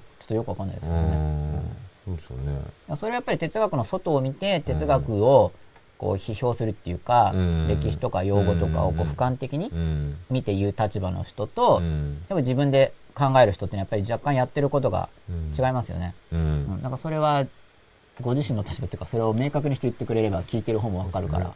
でもまあ、フラットな視点で、いろんな人の哲学者のいろんなそれはそれで、まあ意味があると思うんですよ。そうですよねあの、やっぱ自分の立場っていうのがあると。こういうの書いてる人って、多分その視点の方が逆に、なんか重要だったりしません？いや、僕客は観、視できてる方が。あんまり自分のその、だって、例えば、比べ物がない、何者にも変え難いもの、そこを言ったのであるとかって言ってますけど、うん。言ったのであるだったら、独尊って言い方より分かりやすくなかったら、あんま説明として機能してないですよね。で、比べるものがない。まあ確かに独尊で一人だから比べるものないんだろうけど、何者にも変え難いものだって、なんか、なんか分かりやすくなったんですかとか言言うわけですよ、授業中とかに。ね、そうすると、うるさいって言われる。うるさい。本当に。本当に言われますよ。やってみてください。いや、最近言わないかもしれないけど、言われたことあるんで、手挙げなくていいとか。いや、いいねそれはだから言ってる方が気分がいいわけじゃないですか、多分。はい。はい。ね、あの、独尊とは比べるものがない。何にもにも変え難いもの、そこを言ったのであるとか言って、なんか言ってる人がなんかこう、とうとうと言ってたら気分いいんですよ。でもきっとこれを、さっきの書いた人も、なんか書いてあったわけですよね。おそらくね。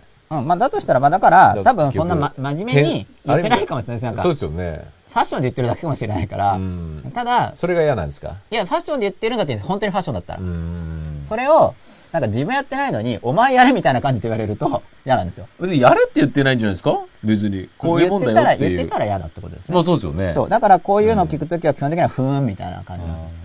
なんか T シャツとかに、うんこう T シャツの柄とかで、はいゆえが独尊とかって書いて、あんままじ、はいはいはいあんま真面目に受けなくないですか、はいはい。?USA とかで基。本的にそのし、ただファッショョンで書いてあっても、うんそういう感じだっていいんですよ、別に。はいはいはいはいはいはい。あんま深い意味ないから。うんうんはいはいはい深い意味なきゃいいんだけど、はいリアルに対面して、はなんかガーって言われると、はいあれやれこれやれって意味じゃないですか。い。はい。で、あれやれこれやれっていう時に、僕が嫌な性格だから、あんたに言われたくないよって思うってことです。リアルにお釈迦様に言われたら、そう おおって思うかもしれない、それは。ああ、そうだなって。だけど、お前がやれよって思っちゃうんですよ。やってから言え、みたいに。だから、あんま偉すぎる人の引用するとき気をつけないと、はい。僕もそう思われますよね。なるほど。で偉偉すぎる人本人が言ってればいいんですよ。うん。偉すぎるから、うん。いや、まあ確かにそう。まああなたが言うならそう。はいはいみんなありますようん説得力があるから。うん。一般人が言うと、うん。お前がやれって思われるから。なるほ多分。あの、心の深い部分とかでは。ど。結構だって子供も言いますよね、大人とかに。うん。やってないことを言うとか言って。うん。だ喧嘩になるわけですよ、あの大人と。うん。だけど言わなきゃしつけられないじゃないかとか。うん。だからそれをだから初めから言ってくれればもっと納得がいくわけですよ。まあ僕もできてないけど、そうん。ああ。って言ってきちんと。まあそうですね。そう。でもだからといって、曖昧なこと言ってたら、うんその性格強制できないから、うんこれやれって言うけど、これは僕もやろうとしてることなんだとかって言ってくれれば理屈がわかるんですけど、うん。まあ、でき、だからできてないのは棚に上げてくれればいいんですよ。この間僕そのジェスチャはいはいはいはいーをしてたんだけど、うん棚に上げてるんだよっていうのをはっきり言ってくれればわかるんですよ。はいはいはいはい。じゃあこれからちょっと説教するからね、つってこうやって、えーこう、しょってやってから、はいはいはい何って言って、いや、まず自分のことを棚に上げてからはいはいはいしないとはいはい。言えないからう、ん。棚に上げて言うからねっていうのをはっきり言ってくれればなんか納得いくんですよ。はいは分かってるのが分かるかい。うら。んうん。あ、棚に上げたんだ。はい。全然やってないじゃんって言っても、はいだから棚に上げて言ってるんだよ、これはって言ってうん。うん言ってくれればうんはい。分かりますよね。はい。棚に上げてるから。はい。だけど、上げてるくせに上げてないかのようなふりをされると、はい。まあ、なんだろう。器量の小さい僕がカチンとくるわけですよ。はい。で、器量が大きくなると、そういう相手を可愛いと思える時が来るわけですよ。ああ、気張ってるんだな。はいはいはいはい。この人は、で、包み込みにうん。なりたい。まあ、うんそれは僕の側のその良い性格の設定。なんかその嫌な性格ですよって話、あの、カチンってくるよとかっていうのを直したいんですよってことですね。はい。あ、そう、HP も、HP も天井で間違ってたんですって。え？HP が間違ってあまあ、なるほど。じゃあ全部ジョークなのかも。はいはい。はい。わかんないけど。はい。ほら、ちょっともう、アバ 6V63 流してくださっても、ちょ、なんかほら、アバそうですよ 6V63、あ、天井の話が長いよみたいな。いや、はい。いそう、今の話うをん言ってるとなんか、か、せっかく書き込んでくれたのに、や、か書き込んでくれたの嬉しいです、全然。面白いですからね。そうですか？はい。自分の中の根拠が大切なのですね。いや、アバロ 6V6 さんが僕に向かって言ってるんじゃないっていうのが分かってるかはいはい。いや、だからほら、うんコピペースですからね親切に、ら。ああ、はいはい。大丈夫です。全然 OK。自分の中の根拠が大切なのですね。無理だと言われていることでも自分で分析して根拠を満たせたなら強いと思いました。HSRT ベラさん、そう。自分の確率。うん。でそれが間違ってたら直さなきゃいけないんですよ。うんだから、勝率が、じゃあ40%あると思ってたけど、うんその後新しいデータが来て、うんあれこれ全然ダメじゃんって言ったら、うん。そこでやっぱりデータを優先してうん、道筋を変えなきゃいけないですけどね。うん。うん。で、うんまあということで、はい。えー、ツイッターを見ながらはい。ご説明してきたんですが、はいそう、それで、はいあのー何でしたっけ、吉田さん？いや、僕覚えてるんだけど、吉田さんを今テストしようと思って、あ、な、な、何をですか？今の話題。え？ちょっと寄り道したじゃないですか、はいはいはい天井天下で。はいはい。吉田さんはその前の話題を覚えてるかどうか気になったんで。ちょっと意地悪にテストしてみよようと思ったんですあよ。ー僕覚えてるんですけど。。何でしたっけ？あツイッターが便利に使えてますね。本当に忘れましたよ。相手の可能性を信じるあ。あ、はいはいはい。とは何か。はい。よく、はい。ね、それこそ、ただ、うん。教育とかでうん部下の可能性を信じるとか、うんうん子供の可能性を信じるとか親子で、うんあるいは教育の現場で先生は生徒の可能性を信じる、うん部下は上司の可能性を信じる、うん会社の可能性を信じる、まあうん目上にはあんま言わないかもしれないけど、そうですよね。目下系の結構いますよね。うん。でも何なの具体的には？どうすれば可能性を信じたことにうんなるのっていう話をうん。しようとしてたんですね。うん。でこれが今日の、じゃん、嫌な性格に。何なんだろう、でも。あ、そうですよ。考えてください。僕の意見を言う前に考えてほしいんですよ。うん。僕はどちらかというと、なんかだから、言うこと、いい言葉が見つからないとか、はいなんて言っていいかわかんないなっていう時に、とりあえず、とりあえずなんか、挨拶みたいに。えーお前信どじるよってちかってなんかそういう風な時にチョイスするんじゃないかなって思っちゃいますね。まあそれはそれで一つの、うん。まあ方便ですね。うん。何も言わないよりはいいと思うんで、うん。お前の可能性を信じてるよって言ってあげれば、ああ、そうか、そうですね思うから。一思うんすかねいや、一応全然読まない人よりは実際信じてると思いますよ。うんあの、根本的な嘘つき以外は。ですねうん。なんか普段から嘘つく生活してる人は、ダメでしょうけど。だ僕は多分だから嫌な性格だから、はい可能性を信じてると言われたとしても、うん多分適当に言ってんなって思うんでしょうね。突っ込むんですか、そういう時。具体的に俺の可能性言ってくれよ、みたいな。どの可能性を信じてるんだ、とか言って。おい吉永先生じゃないですから、そこまでは言い引っ提げてませんけども。言ってるんだ、とか言って。はい。それ言った方がいいんでしょうね。まあ、そ文体は、文体は、真っ裸ア文体は変えた方がいいですよね。うん。信じられてる気がしないんですけど、そうですね本当に言ってますか？口先ですか？小手先の技術は僕には通用しないと思いますよ。本気のこと言ってくださいとかって言ったらいいんじゃないですか。本音言ってくださいよって。ダメだと思ってるんじゃないですか？そこまでだから、あれですよ。ガチガチガチ。そう、それぐらい真面目にね、ちゃんとこう、一言一言に対応、心が反応まろやかに、も。っと、今のもっとまろやかに言ってみて。言い方自体は。メッセージはそういう系統のもので、そうですね意。外に、もちろん、んなんだろう、だから自分の側が相手を包み込めれば、向こうが、言うことないからごまかしたかなって感じた時に、うんまあ別に明らかにしなくても、うんあ、なんかごまかして可愛いじゃんって思えればいいんですけど、別うに。ん。そうですね。頑張ってるんだな、みたいな。ど、どっちですか？可能性をあ、言われた時に？言われた時嬉しいもんですか？僕は結構嬉しいですね。まあ今までの僕の周りで言われた経験だ。と結局言ってる人依存だと思うんですよ。ていうか言われたことあります？あありますど、どんな時、どんなシチュエーションですか？シチュエーションなんだろう。なんか、まあ僕の場合に多いのは、うんなんかいろいろ悪いこと言われたと言いますね。言われますね。フォローで言ってんじゃないですか？ああ、こうがい、僕はなんかこういうことをやろうと思ってて、僕はこうなってみたいな話をしてるときに、ああ、なるほど。いやでもなかなかその世の中そうはうまくいかないからとかって話を結構言った後で、ねでも、なんか吉永君の可能性を信じてるよみたいな。うんなるほど。うんまあごまかされてる感じもしますけどね。まあ逆に言うと、金を、可能性を信じてるからこそ、うん今までいろいろ言ったんだよ、みたいな感じになるわけですかね。まあちょっとごまかしてると思いますけどね。うんまあでも、言わずして終わるよりは、うまあ好感度アップって意味って言ってるだけです。そのまんま終わるより。ん。ですよね。だからやっぱりちょっとこう、なんていうんですか。ごまかしてる適と思うん当、そうですよね。だから本当に、本当に思ってる時につ、だからさっきまでチョイスする信じてない話してたじゃん、みたいな。ですよね。でも信じてるからこそ、こう自分が思いつくリスクの部分をはい。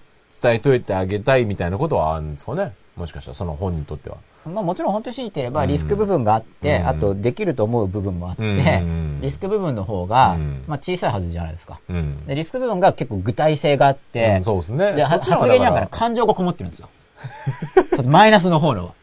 あの言葉に、なんかリアル感があるんですよ。ね感情が入ってるんですよ。うんで、だーって長く具体性と感情を伴って言った後で、逆説がついて、でもって言って、でもその荷物ひっくり返らないと思うんだけど、みたいな感じで、でも吉永君の可能性を信じてるよみたいな。なんかそこはなんかテクでつけたんでしょっていう。はい、でも、つけないよりは、嬉しいんですよ、やっぱり。僕は。今のところはですよ。つけないよりは、一応大事にしてんのかな。救われる感が。いや、実際に大事にしてるんだと思うんですよ。あの、つけただけでも。人一応つけたわけ。大事にしてくれてるそう、言わないよりは、あまあ一応感じてんのかな、くらいで。まあでも、本当に信じられてるとは感じないけど。うんうんうんうんうんうんうん。なるほど。うん。だからまあおまけでも言わない方がいいし、うん。で、そのマイナスなことを言われたに僕は言われたことが多いけど、うん。そうじゃなくて、僕が言うときには結構そうじゃなくて普通になんだろう、挨拶の一部みたいな感じで言うときが多いんですけど、うん信じてますみたいに。そういう方、まあだから、フォローじゃなくて普通に言えば、まあ、僕の周りでは僕、僕は今のところフォローで言われるときの方が多いけど、うん。初めから普通に言ってくれればもっと嬉しいと。やっぱフォロー感が出ちゃうんで、フォローで言ったなって。そうですよね。だから、フォローでもないよりはいいけど。信じてますっていうのは、言った人の感情じゃないですか。はい。どうでもいいですよね、別にっていうふうに僕は思っちゃうんですよ。はい。なんかなるほど。うん。ちょっと、あれです、ね。それはそ乾いてますね、心が。書いてんのかなあんまりだからそこが、そうですね。はい。別になんか、うん。だから逆に、もうやればできんじゃん、はいぐらいな方がまだ、まあそうですね。うんだから言葉遣いは違うけうど、ん吉田さんにはより響く。そうですね。僕はそっちの方が。のセリフだ重いですね、大学に信じてるとか言われて。あ要するにあ。何期待してんですかって思っちゃうみたいな。責任こっちに振りたいんですか？プレッシャーになるっていうのは、信じてるっていうのは、どういうことですかっていう失敗したら信じないんですか？しないですかみたいな。やってくれるよねって脅しですか？みたいな。なんかそうそうそう、そういうふうなと、微妙な脅迫？うん。信じてるからって言って。プレッシャーを、うんそうですね。そういうこともある、ありますね。うんだからそれはやっぱり信じてるの背後に、うん。やっぱ結局言ってる人の気持ちだと思うんだけど。要求そうですねん僕の場合にだから重さがないのは、うん信じてない感じで付け加えで言ってる感じだから逆に重くないんでしょうね。うんうん。でもでも信じてるって時だから。面白いですね。あんま信じてない感じだから、そうですね。重くはないんじゃないですか？どっちの方が相手の言葉をまともに聞いてんだろう。それね、難しいですね。もともとだから、向こうがこっちをどれだけ考えてるかなんですよ。そうですよね。でそれがそのいい性格の話と、うん可能性を信じてるような話につながるわけなんですね。はいはいはい。じゃん。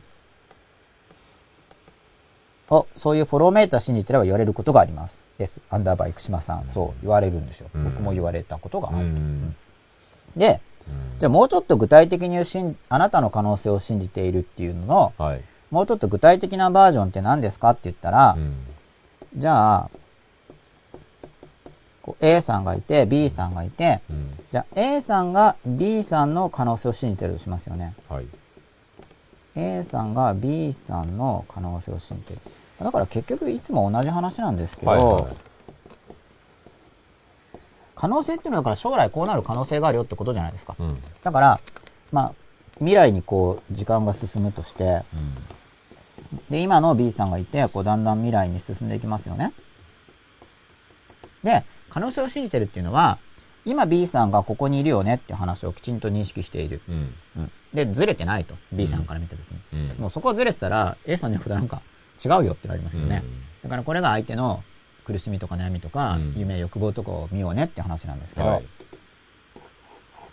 まあ A さんが B さんの今をよくわかってる。うん。で、大事なのは、うん。こうなれるよって未来の話ありますよね。うん。こうなれるよ。うん。君はこうなれるよ。うん。君はこうなれるよ。こうなったらすごく幸せだよっていうのが、うん。具体的に言えるってことなんですよ。うん。うん。僕が考える相手の可能性を信じてるっていうのは。だから。だから、だからなんだろう、単に口先で言うのはう、ん。信じてないんですよ、別に。うんあの、対して。で一言ですよね。うん要するにね、なんか。なんか言ってるむしろ、だから、の。信じてるよって言ってるだけ。興味ないっていうぐらいな、そうなんですよ。ね、多分。多分ねう、ん、エネルギー使ってないです、あんまり。ですよね。そう。あの、親子のとかもそうなんですけど、うんまあその、ね、子供を勉強好きにする本っていうのを今、うん進めてるんですけど、うんまあ結局、同じなんです、全部話は。んこういうのと。。うん。で、だから、可能性を信じてるっていうのは、だから具体的にもし聞かれれば、てか聞かれなくても、うん今君はこうだと。うん。で、それは、こういう風にやればこうなれるっていうふううんになんかもうきちんと見えてるんですよ。はい可能性を信じてるっていうのは。うん。ただ、こうやればこうなれるけど、うんやるかやらないかは結局相手次第じゃないですか。うんだけど可能性が見えるっていうのは、うんこうやればこうなれるし、こうなればこうなれるし、うんうんうんで、こうすればこうなれるし、うんそうなったら、すごく幸せにうんなれるよっていうのが見えてるんですよ。はいはいはいはい。あの、道が。うんなんかうん A さんが B さんを見るときに、うん。だから今 B さんは自分の、うんもしかしたら B さん自身は自分の可能性を信じてないかもしれないですよ。うんうんうん。それは B さんが、はい。B さんに見えるうん選択肢の中では、うん。未来が全部暗いんですよ。うん。B さんが B さんの可能性を信じてないだけど、うん A さんから見たら、今 B さんには見えていない選択肢とか B さんに見えてない手法とかが見えれば、うんいや、こういう風にやれば、うんこっちの世界にいて、こうここにたどり着けて、はいこうなって、うんそうすればこの B さんっていうのは、すごい幸せになれるとうん。いうのが見えるはい。っていうのが僕の考えるはい。可能性を信じるなんですよ。はいあの、口だから先で言うだけじゃないやつ。可能性を信じてるというよりは、うん可能性があると思うよっていう方がなんか、そう、正しいなんかもう実表現かなっていう。だからもう信じ、なんか、うんだからわざわざ信じてるって時には信じてないから言うことが多いってだけだと思うんですけどうん、実際信じてるわけだから、僕はそう。こうしたらい可能性があるとん思うよっていう言葉ならば、多分すごくそれがだからいくつも見えるわけですよ、可能性が見えてるっていうのは。こうすればこうなれるし、うん。まあ、例えばじゃあ B 君の希望を聞きますよね。将来どうなりたいのこうなるとこうなる。で、それは、あ、それこうしたら実際こうなれるし。そうですよね。んで、ただ想像して、うん。それ欲しいと思ってるけど、うん。でも実際そういう、こういう風になるとこうなるから、うんそしたら、実はそれはも良くないんじゃないの、うん。で、本当はこうの方がいいんじゃない？って、それ理解アプローチです。そうですよね。で、あ、その方がいいって話になったら、うん。でもそれは手法があって、うん。こっちの道行けば実際にたどり着けるからってうんう言って、ん。それが可能性を信じてるってことだと思うんですよ。うん。だって、道が全くないのに、うん。うん可能性を信じるって何を信じてんだうんうんうんろうみたいな。うん。まあだから、だからし信じたいって感じですね、それは。そうですよね。可能性を信じたいにとどまっちゃってるんで。だからなアウトプットに使うん。言葉じゃないと思うんですよ。はい。だからこの人 A さんの中で別にそれを思ってる、うん。信じてるっていうベースがあって、はい。で、こうしたらいいんじゃないのっていう、うん。アウトプットだったらどっちかと僕はそういう方が、うん、だからもう直接具体的に言ってあげる方が僕はいいと思うんですよ。うん。だから、B さん本人に B さんの可能性が見えなくても、うん。A さんの方に経験知識うんとかが。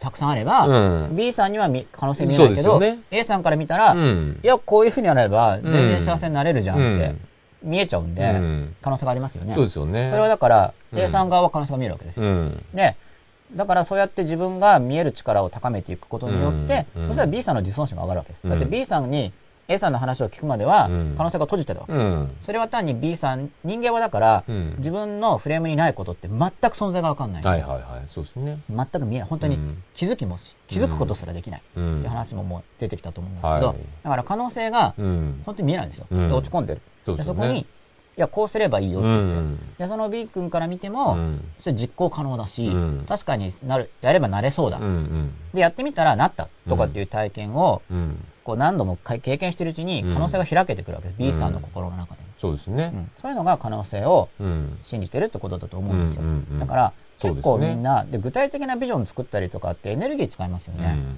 だから、まあ、A 君から見て、そのうん B 君の可能性を信じてるっていうのは、真剣に考えないといけないですかそう足ね。りないんですよ。一体、じゃああの B を、あいつどうなったら幸せになるかなとかって言って、ねだからどれだけエネルギーを投じてね考えてるのか。え。そうですよね。うん。結構みんなだからできないんですよ。それはやっぱ自分自分になっちゃうんで。うん自分は、えっと、俺はこうなりたいとかっていうのは考えますけど、うんじゃああいつは一体どうなれば幸せなんだとか、うんあいつをどうしてやろうとか、うんあれああいつがこうなればあれはもっと幸せになれるぞとかっていうのを、うんしつこく考えてる人が、うんまあ、僕の考えるリーダー像で、なんかそんな大量なのはできないんですけどね、うんエネルギー使うから。うん。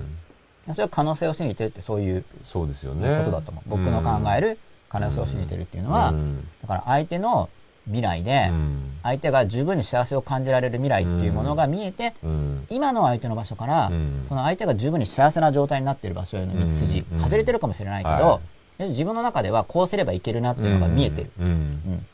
で向こうが聞いてくれるなら、一生懸命教えて、うん。やらせるうん。こともできるうんっていう時に可能性を信じてるって、そうですよね。本当に言えると思うんですよ。うんだって、本当に信じてるから、だってこうしてなるもんっていうふうに。うんやんないかもしれないけど、うんやればなるよっていう話だから。っていうのが、あの、うん可能性を信じてるっていう話だとうんいうことを僕は考えているわけですね。はい。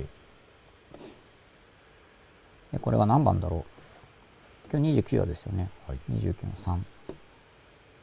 で、ここまで話すと、まあだから今日の本題と本題と。関連してるんですよ。うん。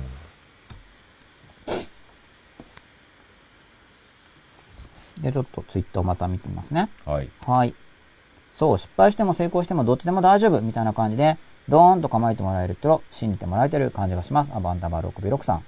うん。もちろんどっちでも大丈夫で。うんうんだから、ね、失敗成功って100%予測できないから、うんある程度の確率で失敗しますよね。はい。で失敗しても、まあこの場合だったら、ね、リスクはこれぐらいで、うんじゃあ結局こうすればはい。大丈夫じゃんっていう話があれば、うん。まあ大丈夫なわけですよ。そうですね。失敗しても。うんで結局だから、うまくいってる世界に持っていけるわけだから、うん一時失敗しても、そこからこうやってこうやってこうすればいいよねっていうことで、うん。で、だんだんうまくいくわけですよね。うんうんその道を見せてあげることができると。だから、で、今言ったような能力をうん真面目に高めていないうん指導者が多いから、うん肩書きは指導者だけど指導になってないわけですよう。ん全然。そうですね。そう。だから、お前を信じてるよ。道は自分で見つけろみたいな。うん。でそれが本人の自主性を尊重してるみたいなうん感じで語られがちなんですけど、うんいや、本当に、一人でこの人はやっていけるとうん言うんだったらうんいいですけどそうで、すね。ほっぽっとかれたってできないよっていう人にうん、うんうんそうですね。自主性だとかって言われてもう、ん。言われた側だって、え？なって、投げられたと思いますよ、うん絶対。それは手抜きなんじゃないの？ってうん。思いますよねう。ん。いや、自分で見えてれば人をやりたいですよ、その。うん。いや、こうすればうまくいくぞって本人も思ってれば、それはぐちゃぐちゃ言われるより、いやりますけど、はいはい本人にとって、なんか閉塞感があって、うん。どうやってもダメかなって思ってるのに、うん。自主的にやれとかって言われても、そうですね。やれないですよね。可能性を信じてるぞと言われても、信じてるんだったら教えてくれよって思いますよね。そうですよね。うん。何の可能性だよってなりますよね。僕はだからある程度大丈夫なのは自分で一応道がこう行けばいいかなとかっていうのを自分でうん。オプション持ってるからうん、それでぐちゃぐちゃぐちゃって言われたって信じてるって言われると、うん。まあ僕が僕を信じてる面があるから、いはいはい。そうそうみたいな。僕の側がその最後のフォローに、深くうなずいちゃうみたいなところがあって、うん。るんだと思うんで、感受できるってことですよね、別に。なんかそこだけ amplify してうん、増幅しちゃってね。いいように捉える。そう。ただ本当はこの信じてないだろうなと思いつつ、僕ありがとはうみたいな感じでね僕が自分を信じてるっていう面が強いから僕の場合はですよ。うん雑草のようにと言われながまあら、そうですよね。生き抜いてきましたがそうですよね。はいうん今後も生き抜いていきたいと思います。はい。死ぬまでは生きますからね。はい。死ぬまでは生きると決意してるんですよ。あなんか、名言のような、そう。よくわかんないよね。究極ないとこでしょ。俺は死ぬまでは生きてやるみたいかっこいいようなな。そう、なんかかっこいい。なんかね、とりあえず言えるみたいな、ジングルみたいな。いいですね。そう。で死ぬは、だからこうメリハリつけて。そこは、そういうのは、あの、真ん中の道じゃないですか。そういう、そこはメリハリ。はい、なるほど。それは。それは。そう。なるほど。いや、だから、はい僕はだ確かに死にたいとか思う時あるけど、はいいつまでも、なんだろう、うわあもう死にたい、死にたいとかってずっと言ってると、うん。なんかうざいじゃないですか。うん。ね、別に死そんな時期があったんですか？死ねよとか言わないけど、いや、それはないけど、うんもし言ってたら、はうざくないですか？そこは、そこはメリハリをつけなきゃいけない、そういうところは。はだから生きてる時は生きるぞって言って。い。うん。で、死んだら生き返るのよみたいなところ。まあ、身近な人は生き返ってほしいと思うかもしれないけど、はゾンビとか、は幽霊とか言われるとなんか嫌なんですよ、みんな。ね、いるかわかんないけど、はい。例え話ですよ、うん。嫌がられるじゃないですか。はい。身近な人は、ゾンビできても、うわ、生き返ったとかってお父さんとか言って喜ぶかもしれないけど、あんまそっちイメージしないんじゃないですか？あ、生き返ってきた時は、もっと綺麗な形の釣り骨がこうやって動いてきたちらかというとなんか、ゴーストとか、うん。やっぱりそっちの方イメージあでもあれですか綺麗なゴーストですもんね。うん。そうだまあ、それだっていいのかな。そっちの、うん。ね。でもなんか、まあなんか死んだら死んで、うん生きたら生きるっていう。あれも勝手な人間のあれですよね。好きな人はね、うん死んでもこう、そういう、なんか、どちらかというとここからフィューって、はいえ好きじゃなかったり嫌な人に対してはなんか土からブイヨーみたいなね。腐ったような。草だよね。勝手なイメージ。死ねって言っても死なないみたいなね存在にされますからね。ね。でもそれも多分、真っ裸なテーマと、すごい関連してるんでしょうね。まあだからまあ死ぬまでは生きるぞってうん一応思ってるんですよね。うん生きてる間は生き生きと。そうですよね。死に死にって言葉はないですけど、うんまあ死んだらはっきり死ぬ。うん。そうですよね。とまあそれは僕のコントロール内外かわかんないですけどね。はい一応そういうことを考えてるんですよ。死ぬまで行きましょそう死ぬまでは生きるぞっていうふうに。はいまあそれはできるはずなんで。う。はまあ意識は、意識は失われる可能性がありますけどね。うん一応意識がある間は意識でもそう思いたいと。い。いいですね。はい細かい解説、ありがとうございます。どういたしまして。はい、ありがとうございます。で、あれですね。あ、そうか。これ新規でやるって決めたんだった。新規。で、はい。じゃあ、ここまでの今日のお話を受けてですね、はい。ペイントが動作を停止してしまいましたが、うん、再起動していますが、新規がいけなかったのかな？お、来た。はい。出ますか？はい。あ、大丈夫です。はい。で、4つ目。はい。そう、これが言いたいところですね。はい良い性格を作るで、クライマックスですね。そう、クライマックス。はい。嫌な性格の直し方で、はい。うまくいかないうん最大の理由っていうのは、直そうとするからだっていう話。ああ、はいはいはい。なるほど。嫌な性格うんをうん。直そうとすると、うんなかなか直らないんですよ。うん。う。うんんでさっきのうん反省っていう中で、うんそうだからまあ話の構成としてはそこをさっきしつこく言った方が論理は通るんですけど、は反省するときに、はいその過去の事態だけじゃなくて、さらに原因まで見てきますよね。うんつまり、うんその性格のネタは、いはいはいはい。どこから来たのかことなんです。はい。嫌な性格うのん。ネタ、はい。オリジナル。うん。自分の人生にとっての、うんうんその嫌な性格のオリジナルがあるんですよ。それって結構他人からの影響ですよね。はい。どっかで、うんその自分としては嫌な性格を持っているときに、うん通常映ってるんですよ。はい。誰かのが。うん。で、思い返す。うんで、反省のところでさっきそこまで十分に言えなかったんですけど、はいだから反省のところで、まはいずそのオリジンまで辿ろうとすなるというのをしますよね。嫌な性格のオリジナルがいる。なぜ私はこの性格になってしまったのかと。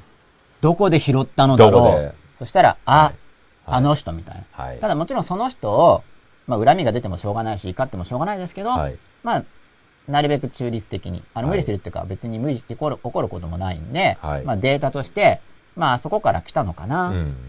ていうのを認識しますね。はい。あ、そうか、あれで入れちゃったんだとか、うんなんかうん似たようなことやってる人が周りにいなかったかなと思い出すと、うんうんあそこで拾っちゃったかな。はい。で、ここが、すごい大事なのは、うんそうやってオリジナルを探していくと、うん。自分自身の性格って思ってたけど、うん。結構ほとんどうん影響だよねっていう認識に至るんですよ。うん。うん。はい。自分自身の性格と思ってたけど、うん。結構ほとんどそれ影響で拾ってきちゃってるだけだよね。はいはで僕も今こうやって話してますよね。い。うん。この話してる内容もうんもちろん自分で思いついたアイデアとかもありますけど、うんでもやっぱオリジナルがあるわけで、まあそれは多少、ま、混ぜたり、はい。加工したり自分の経験で変えたりはします。性格もそうですよね。はいどこかで他人から拾ってきてるけど、まあ完全なコピーじゃないですよ。そはいれが混ざり合ったものになってたり、若干自分の色がついたりはもちろんね。アレンジは入ってますね。はい。でもやっぱオリジナルがあって、うん知識もそうですよね。うん。ほとんど自分に入ってる知識も、うん結局他から入ってきてることが、なんか混ざり合ったり、うん編集されたり、でそうで。若干自分の色をつけるぐらいですよね。はい。でこれが知識もそうだし、はい。自分が信じてることもそうだと思うんです。知識、うんうん信念とかでうんうも。んうん。信念もやっぱりどこかでうん。聞いたり、うん。読んだり、そうですね。で、それでまあ矛盾するのも聞くけど、うんその中で特に同意するものがあって、うんそれが強まったりとか、うんで考えていくとう、ん。なんか、こう、インプットされたものの一部が特に重み付けが激しい。うん。いろんなインプットのうちで。うんだから、影響の量は違うけど、うん結局いろんなインプットがあって、うん。それが集まってるだけじゃないか、自分は。うん。ほぼ。はい。自分、で、自分の色っていうのも、うんもしかしたら、うんじゃあこの、自分に対して、うん。いろんなインプット源がありますよね。うん。いろんなインプット源が。はい。で、ある分野については、うんここの、この影響が特に強いとするじゃないですか。はいはい。知識でも性格でもいいんですけど、うん特にこの影響を色濃く受けて自分に入り込んでるなとうん。思ったとしますよね。はい。で、で、まあ、他にもじゃあこれも、これの一部も混じってるよねって思ったとしますよね。うんうんそしたら、これとこれが混じってるのが自分ってことになるわけじゃないですか。はい。これとこれが混じってるのが自分って。うんで、それに今自分の色をつけるって話をしましたけど、はい。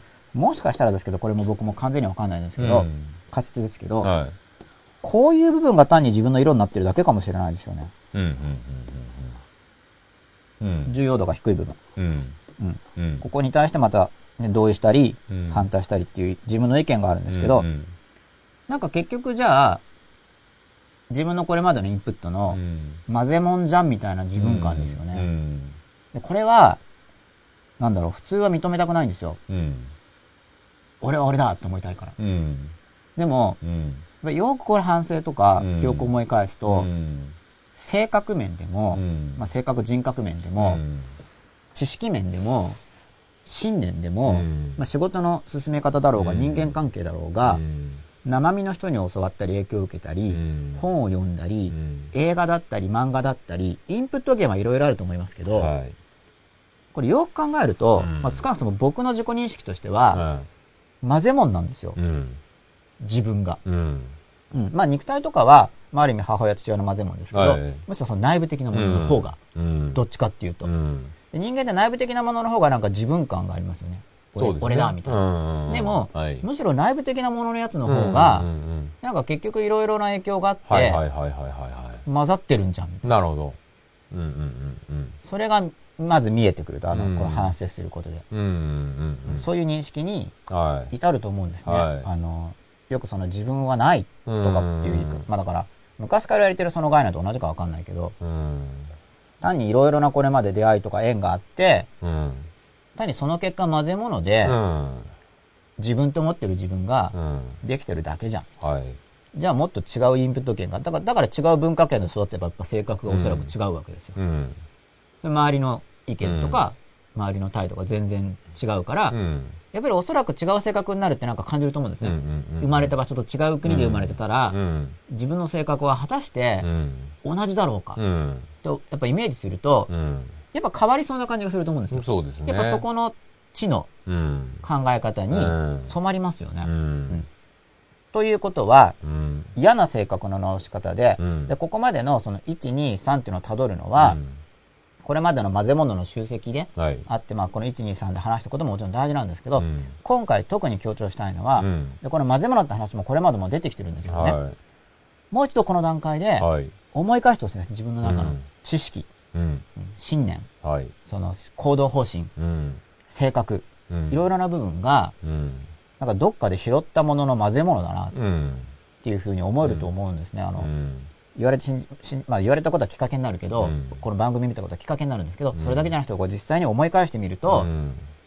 そうかもみたいな。うん例えば今の自分がよくやる考え方とかパターンとかがあるときに、うん。どっかで何かを見て、あ、それいいって思っちゃったか、うん。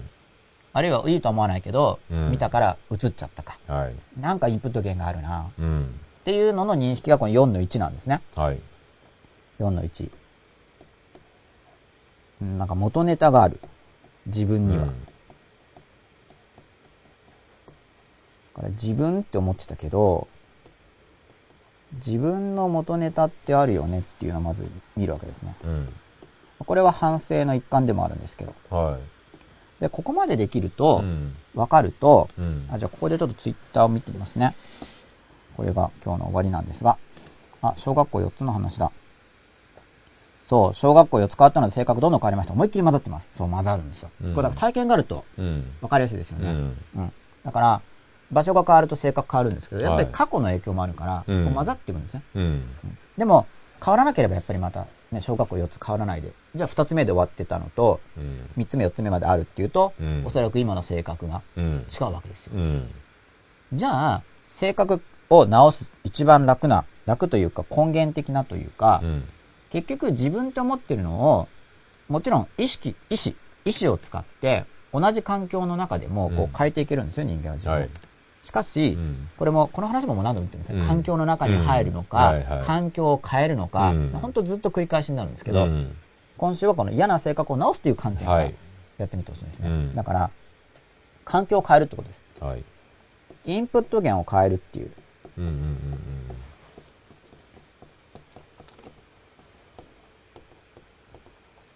で、インプット源を変えるときにうんう、ん。うん。ものすごく重要なのが、一見同じ環境でも一応変えられるってことです。はいはいはいはい。一見同じ環境でも、うんある特定の人とうん。話す時間の長さをうん。変えたり、うん。そこでその注意するアテンションの量をうん。増やしたり、うん。減らしたり、うん。本を読むときも、まあ本はかなり選べますけど、うん読まなきゃいいんで。うん。映るっていう感覚を持ってない人が多いと思うんですよ。うん。映っちゃう。うん。満員電車に乗るだけでも、そこで、満員じゃなくてもいいんだけど、うん電車に乗るだけでも、そこで会った人の方が実は映るんですよ。例えば、電車に乗りました、そばで誰かが話してるとしますよね。うん聞いちゃうとしますよね。そその人たちの話し方がやっぱ映るんですよ。はい。で思想も若干映っちゃって、はい。影響を受けるんですよね。はい。で、釣り広告とかを見ても、そこに含まれてる思想のやっぱり影響うをん受けちゃうんですよ。はい。だから、まあ受けちゃうのはしょうがない。うんあの、そういう仕組みだから。はい。もちろん自分の心を守るのが上手になれば影響を減らせるかもしれないけど、はいやっぱり全容の話でうん影響を受けちゃうから、はい。ステップとしてはうん。影響を受けるということをうん。よくよく認識する。うん。受けてしまうということをはいよく捉えておく。うん。で、そのためには過去のことを思い出して自分の知識とか信念とか考え方って元ネタがあるなっていうのを思い出すと、うん。すごい影響を受けまくってるねっていうのがわかるんですよ。うん。っていうことは、うん。結局影響を受けまくるのであれば、うん影響の元ネタを入れ替えていけば自分が変わりますよね。うん。で、その時にうん比較的変えやすいものが本であったり、うん。まあ、映画でもいいし、うん音楽でもいいし、うん今そのインプット源の多くがそのマインドシェアの話ともつながってくるんですけど、マインドシェアの多いやつの影響を受けるわけですよ。うん。だからそこをうん無自覚的にシェアを取られると、うん。自分自身がうん変わってっちゃうんですね、そっちの方向に。うん。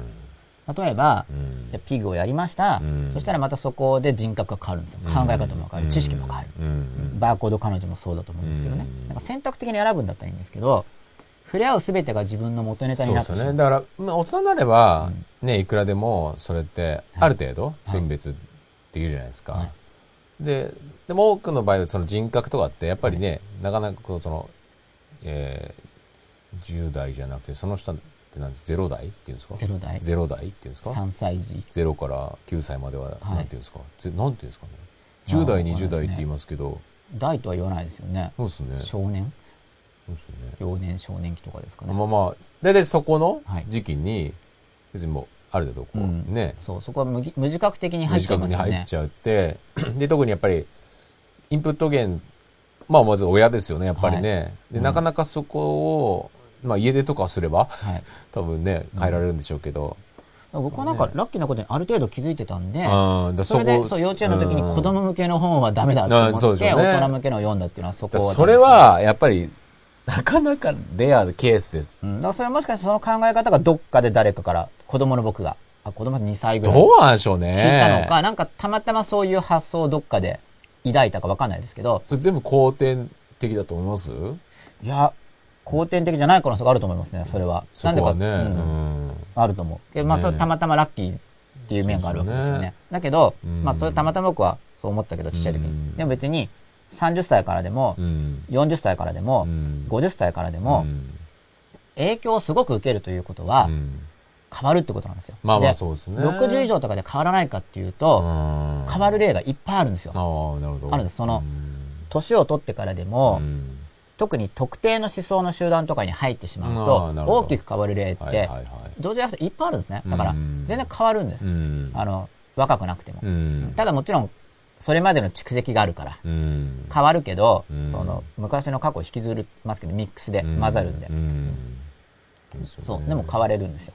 ただ、だから、変われるんだけど、うん。結果的に変わっちゃうんじゃなくて、おすすめなのは、うん。だからまず初めに自分でうん。何がいい性格で、うん。何が悪い性格かっていうのを自分の意思でうん。決めて、うん。そしてその自分として良い性格になると、うん。それ、それに役立つ環境に入る、選択的に。うんで、選択しやすいものとして、今のその、むしろマインドして、で、マインドしてを取ろうとしているメディアっていうのは、なんか悪い性格があるのが多いんで、うん。そこは自分でなるべく選択するということです。だから、本とか、そうですよね。テレビとか、うん。ビデオとか、音声とか、ブログとか、うん。まあ何でもいいですけど、うん。漫画でも、うん。アニメでも、うん。何でもいいです、ビデオでも。うん。見れば映る。そうですよね。映っちゃうんです。うん映っちゃうっていうのがから分かることで、うん。だからだから嫌な性格を直すって言っても、結局その環境を変えなければ、うん。同じ刺激源からずっと入ってきたら、まあそうですよね。だから逆向きのエレベータ逆にー言うと、その環境に適応した性格になってるってことですもんね、逆に言うとね。そうなんですよ。そうねなんです移って。ね。集団生活を営めるよね。そうですよね。その性格、そうですよね。だから、うん。結局僕もだから一部浮いていたのは、うん。その本とかのインプット源が、うん。周りと読んでる、周りの人が当時読んでいる、同じ年代とかクラスメートが読んでるのとは違うようなのをたくさん読んでいたから、うん。僕はそれが移ってきてるから、それでそこの集団とは、ちょっと単に考え方が違う自分の中で違う環境というのを作り上げたみたいなことですよね。うんまあそれだけのことなんです世界をね。はい。うん。そうですよね。で、その後で、まあだからそこは、まあ生身の人間の関係よりも、うん本とかの方がやっぱり選びやすいから、うん普段読む本とか。だから、やっぱり普段読む本とかにも影響を受けるし、別に本読まない人は誰と話すかうんで影響を受けるし、うん大事なのは自分で何の影響を受けるか選び取ると。そうすれば、直すまでもなく変わっていくってことです。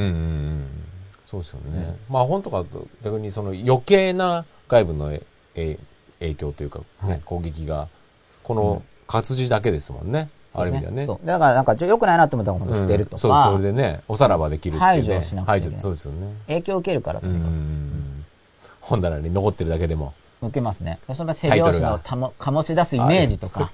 だから中身がダメでも背拍子が良ければ別に背拍子見るだけはいはい、おっしゃってましたね。いい影響を受けるかもしれないと。おっしゃってましたね。だから影響源を変えていきましょうっていう話なんですよ。うん。そうすれば、うん。その嫌な性格がだから、うん自分から見て良い性格を持っているなと思う人と接するうん量を増やす。生身じゃなくてもいいんだよ。そういう人が書いてる本でもいいから。うん。そういう人の話してる講演テープでもいいから。うんうん。そうですね。自分の、だから、いいところが出る環境、出せる環境。結局また、今触れ合ってるものが将来の自分のうん元ネタになるそんで。うですよね。これ今触れ合ってる全ての情報ありますよね。うんうんうんそうですねこれがミックスされて、うん将来の自分になっていくわけだから、そうですね。将来の自分を良くするためにはね。今触れ合っているものを、うん自分の将来の姿に近いものをなるべく触れ合っていくようにする。うんそうするとそれに変わっていくんで、そうですね。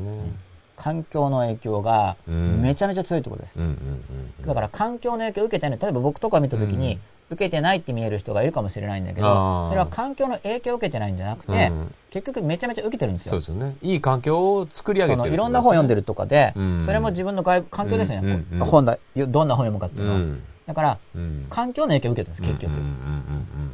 そうでしょうね。でも、そう、そのやっぱり数をこなしてると、やっぱり自分、いい影響を与えてくれるもの、悪い影響を与えてくれるものっていうのが、やっぱり、そうだからそれがある程度しっかりとね人間のいいのは、ミックスなんですけど、うん。じゃあミックスして厳密にその平均値ピタってなるかそうなるんですよ。だから、ミックスされた中で、若干こう意思で選べるんですよ。うんうんうんそういう仕組みになってるんですよ。そうただね。み過去のインプット源がこうミックスされてもできます、うんで、その中でうん少しだけ選べるんですよ。そうですよね。完全な自由でもないんですよ。うん。かといって、うん。もう完全に過去の決定論みたいに、うん。もうこういう環境だったからピタッとかじゃなな感じじゃないです。あの、少なくとも自覚としては。うんうん実は決定してるかもしれないけど、うん自覚レベルでは少しは選べる。少しは。ですねで、この少しは選べるときに、この少しの勢力を増すための知恵なんですよ。少し選べるときに、その選べる範囲で、うん環境を変えるっていうのを選ぶと、うんと変われるわけです。そうですよね。そう。だから、それ以外の手法をやっちゃうと、うんその少し変われるのに、うんその自由をきちんと運用できない。そ,、ねうんの自由の成果を生かすには、ね。環境を変える自由っていうものを使うと、うん変わるのが早くなる。うん。トロピカーナのミックスジュースみたいなもんですね。そう、それもまたね、ね。多義性のある。あ、あ、そうか。じゃあちょっと突っ込んでみいいですかどんな、はどんな比喩ですか？トロピカーナのミックスジュース。トロピカーナでもミックスジュースいろいろあるけど、はいそれぞれ桃がちょっと出てたりとか、はい。ブドウが強かったりとかあるじゃないですか。はい、はいありますね。でもそれぞれ、基本はミックスジュースじゃないですか。はい。でもちゃんとそれぞれに、そその中でもちょっとずつこう、違う。味が出して違う、そうなっていう。わかりにくい例えですね。次行きましょ美味しそうですけどね。ということで、はい今日は、はい嫌な性格の直し方なんですけう。ど、はい。私たちの発揮できる自由の中で、はい。環境を選べると。うんしかも、この現代社会の場合には、はい選べる選択肢が広がってるから現代社会いいよねって感この真っ裸で番組自体も選択肢の一つだし、ウェブとか、うん。はい。ブログとか、はい。いっぱいありますよね。そうですね。テレビのチャンネル数も増えてるし、うん。借りられるビデオの数も増えてるし、うん DVD の数も増えてるし、うん買える本の数も増えてるし、うんインプット源の多様性っていうのが、うんものすごい多様化してるわけなんですよ。そうですね。だから、うん自分にとって良い影響を受けるものっていうのは選びやすくなってる。まあ、そそうですね。そう。一方、マインドシェアの取り方が上手な勢力も増そうですねえてるから、。そうですね。そこをうまく、でも全容できれば、そうですね。今の環境の方が変わりやすいそうですね。だ意識さえしっかり持って、うんえーその感覚、まあ特にだから僕はやっぱりその自尊心ゲージを意識した、うん。もうベースで、そういろんなものを見るっていう、はいチョイスはできる時代にはなってるって感じですよね。そうですね。だからそのじ自由を少し発揮するだけで、うん大きな見返りがある世の中になっていると。うんでも、発揮しないと、むしろ捉えられていってしまそううと。ですね。確かに確かに。その自分の意識をどう持つかとか、ちょっとの差がすごく拡大されるようになってきてるんですよね。ね大きな差がついてしうまう。ん。もちろん、幸せ側にこう向いてほしいんで、うんだからこれは僕の可能性を信じてる話の一環にもあるわけです。はいインプット源を選べば、うんより良い未来が待っているとうん僕は信じてるわけです。はいこの番組を見てる人とかがうんやれば、うん変わらないって思ってたかもしれないけど、うんそれ同じ環境で性格を変えようって頑張ってたから、うん。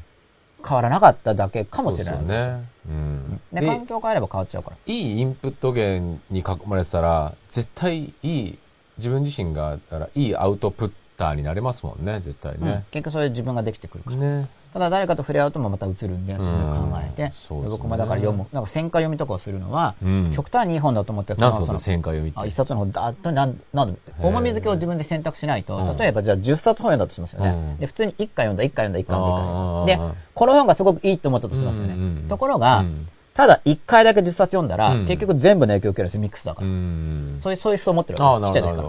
だけど、うん自分のその自由の発揮で、バーッとどんどん本読んでいきますよね。はい乱読みたいな人はいがガガッとどんどんどんどん読んでいくちっちゃい時に。はいだけど、この人は危ないとこもあるわけですよ。はい。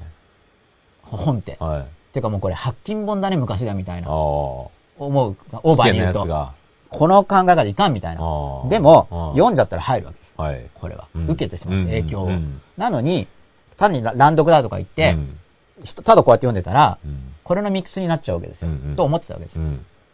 うん。だけど、このな、ここの影響を特に受けたいとかって思うわけです。うん。でも、受けたいって思うだけで影響力がぐわって上がるような仕組みになってないという人間観を持ってたわけですね。でも結構世の中の多くの人はそう思ってる気がするんですよ。なんか読んでて、ライン引いたらそこの影響力100倍みたいな。ああ。なんか、ならないと思うんだけどって僕はそっちの立場なんですよ。そうですでね。だけどこれも、僕の読書法とかにも書いてあるけど、うん100回読みとか。うん。やっぱりこう番組とかでしつこく言うともっとよくわかるんですよ。なるほど。意味が。はい。影響を受けるからなんですけど、うんあんまぐだぐだか書けないんですよ、本とか。てかはい多分ぐだぐだ書くと、はいあってなって 読まれないですよね。この番組も長いし。はい。だから10冊ざーっと読んだ時に、は自分の思いますよね、ここの影響を受けたいとか、うん特にい。。うん。で、単に、あ、あれ良かったなーって考えを抱くだけで、うん過去を思い出してですよ。うん考えを抱くだけでそこの影響力がバーンって上がってるかどうか思い出してほしいってことなんですよ。あのセリ、あの考え方よく、あの一行はいいとか、うん。ああいう自分になりたいって仮に感じたとしますよね。はそれだけで影響力バッて跳ね上がるかと言ったら、うん多分変わってないはずです、い。ほとんどなる。ほまあもちろん若干は上がりますけど。なので、僕はどうしたかっていうと、だからそこだけ何度も読むんですよ。うん。そうすると10冊読んで、その1冊だけ1000回読むと、うんそこはガーってその、自分が影響を受けたやつだけ結局100冊分読んだみたいな話なるほど。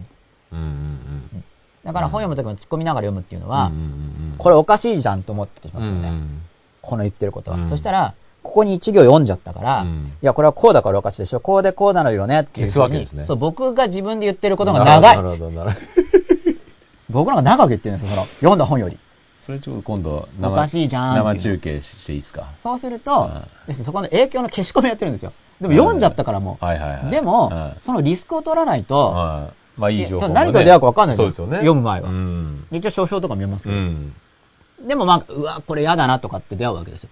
そしたらだからこれ打ち消しとかないといけない。こうやって。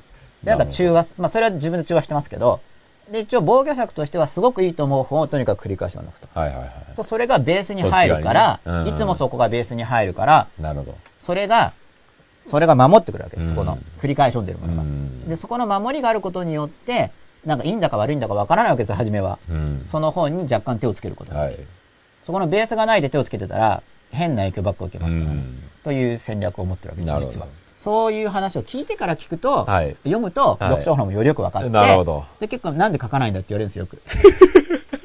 あの、こう記憶のこととかでも。でもそういうページ数があって、一応僕なりには、なるほど。と、あと出版社さんの顔とかで、優先順位で。優先順位で、なるほこう詰まってるわけなんで、ど。なるほど。そう、ネタ切れとかとは逆の世界を生きてますからね。ど。ネタ切り。話長すぎみたいな。なるほど。いくらでも、あの、ページ数増やすことは、もう生きてる間は書いたり喋りますよみたいな感じですね。できる限りは。ちょっと残しとかなくちゃみたいな。うん、特に分かりやすいところは要約しておいてもらえるとはい。いいんですけど、ミノルさんにイラストとかもいいですよね。はい。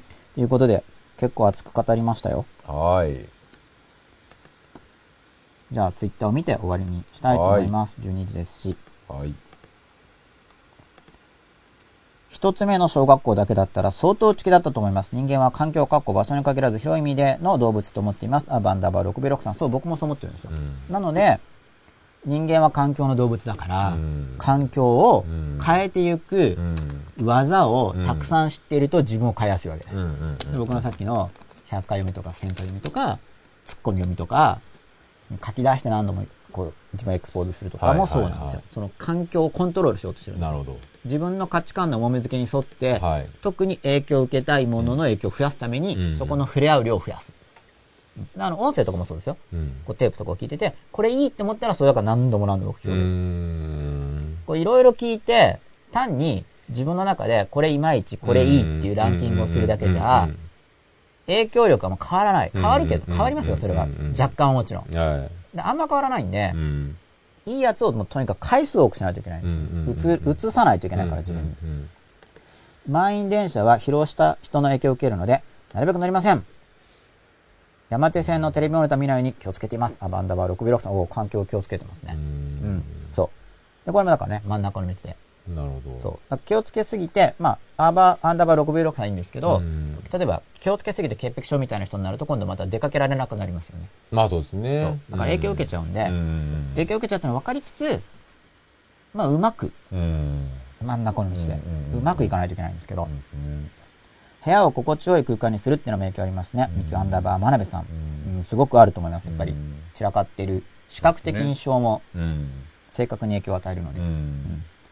これは実際にエネルギー消費も違うんですよね。だから、広い空間に出ると、感情エネルギーを消費しないで済むから、うん。すごい伸び伸びとした感覚を得ると思うんですね。うん。まあまあ、イメージの話ともつながるんですけど、うん。まあ、柱とかがあると、その衝突する可能性があるから、うん。そこにあの、もうエネルギー使っちゃうんですよ。よく観察すると分かるんですけどね、あのうん柱があるところを歩いてる時とかに、うん。自分の注意がどこを向いたりとかっていうのを考えるとは、きちんと障害物に。エネルギーが向いてるの分かると思うんです。だから、うん障害がないとそこ使わないからう、んエネルギーものが減るんですよ。うんで散らかってるとうん結局全部エネルギーが減るんで。認識しないといけない。なるほど、なるほど。うん。そうですね。部屋が整っていると気が休まってほっとします。バンダーバー6ブロックさん、うんほっとしますね。うん。仕事場を居心地の良い空間にすべく、ここ数日、ずっと部屋の掃除をしています。今も聞きながら掃除をしています。というアンダーバー、ソレベンさん。いいですね。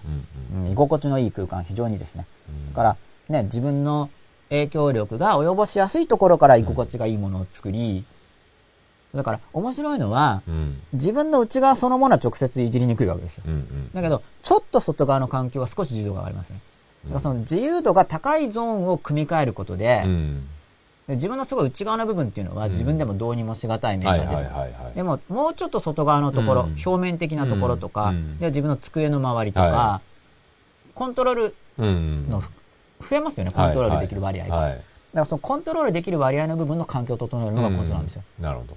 そうすると、内側の部分も変わっていくんで、うんその影響で。うん。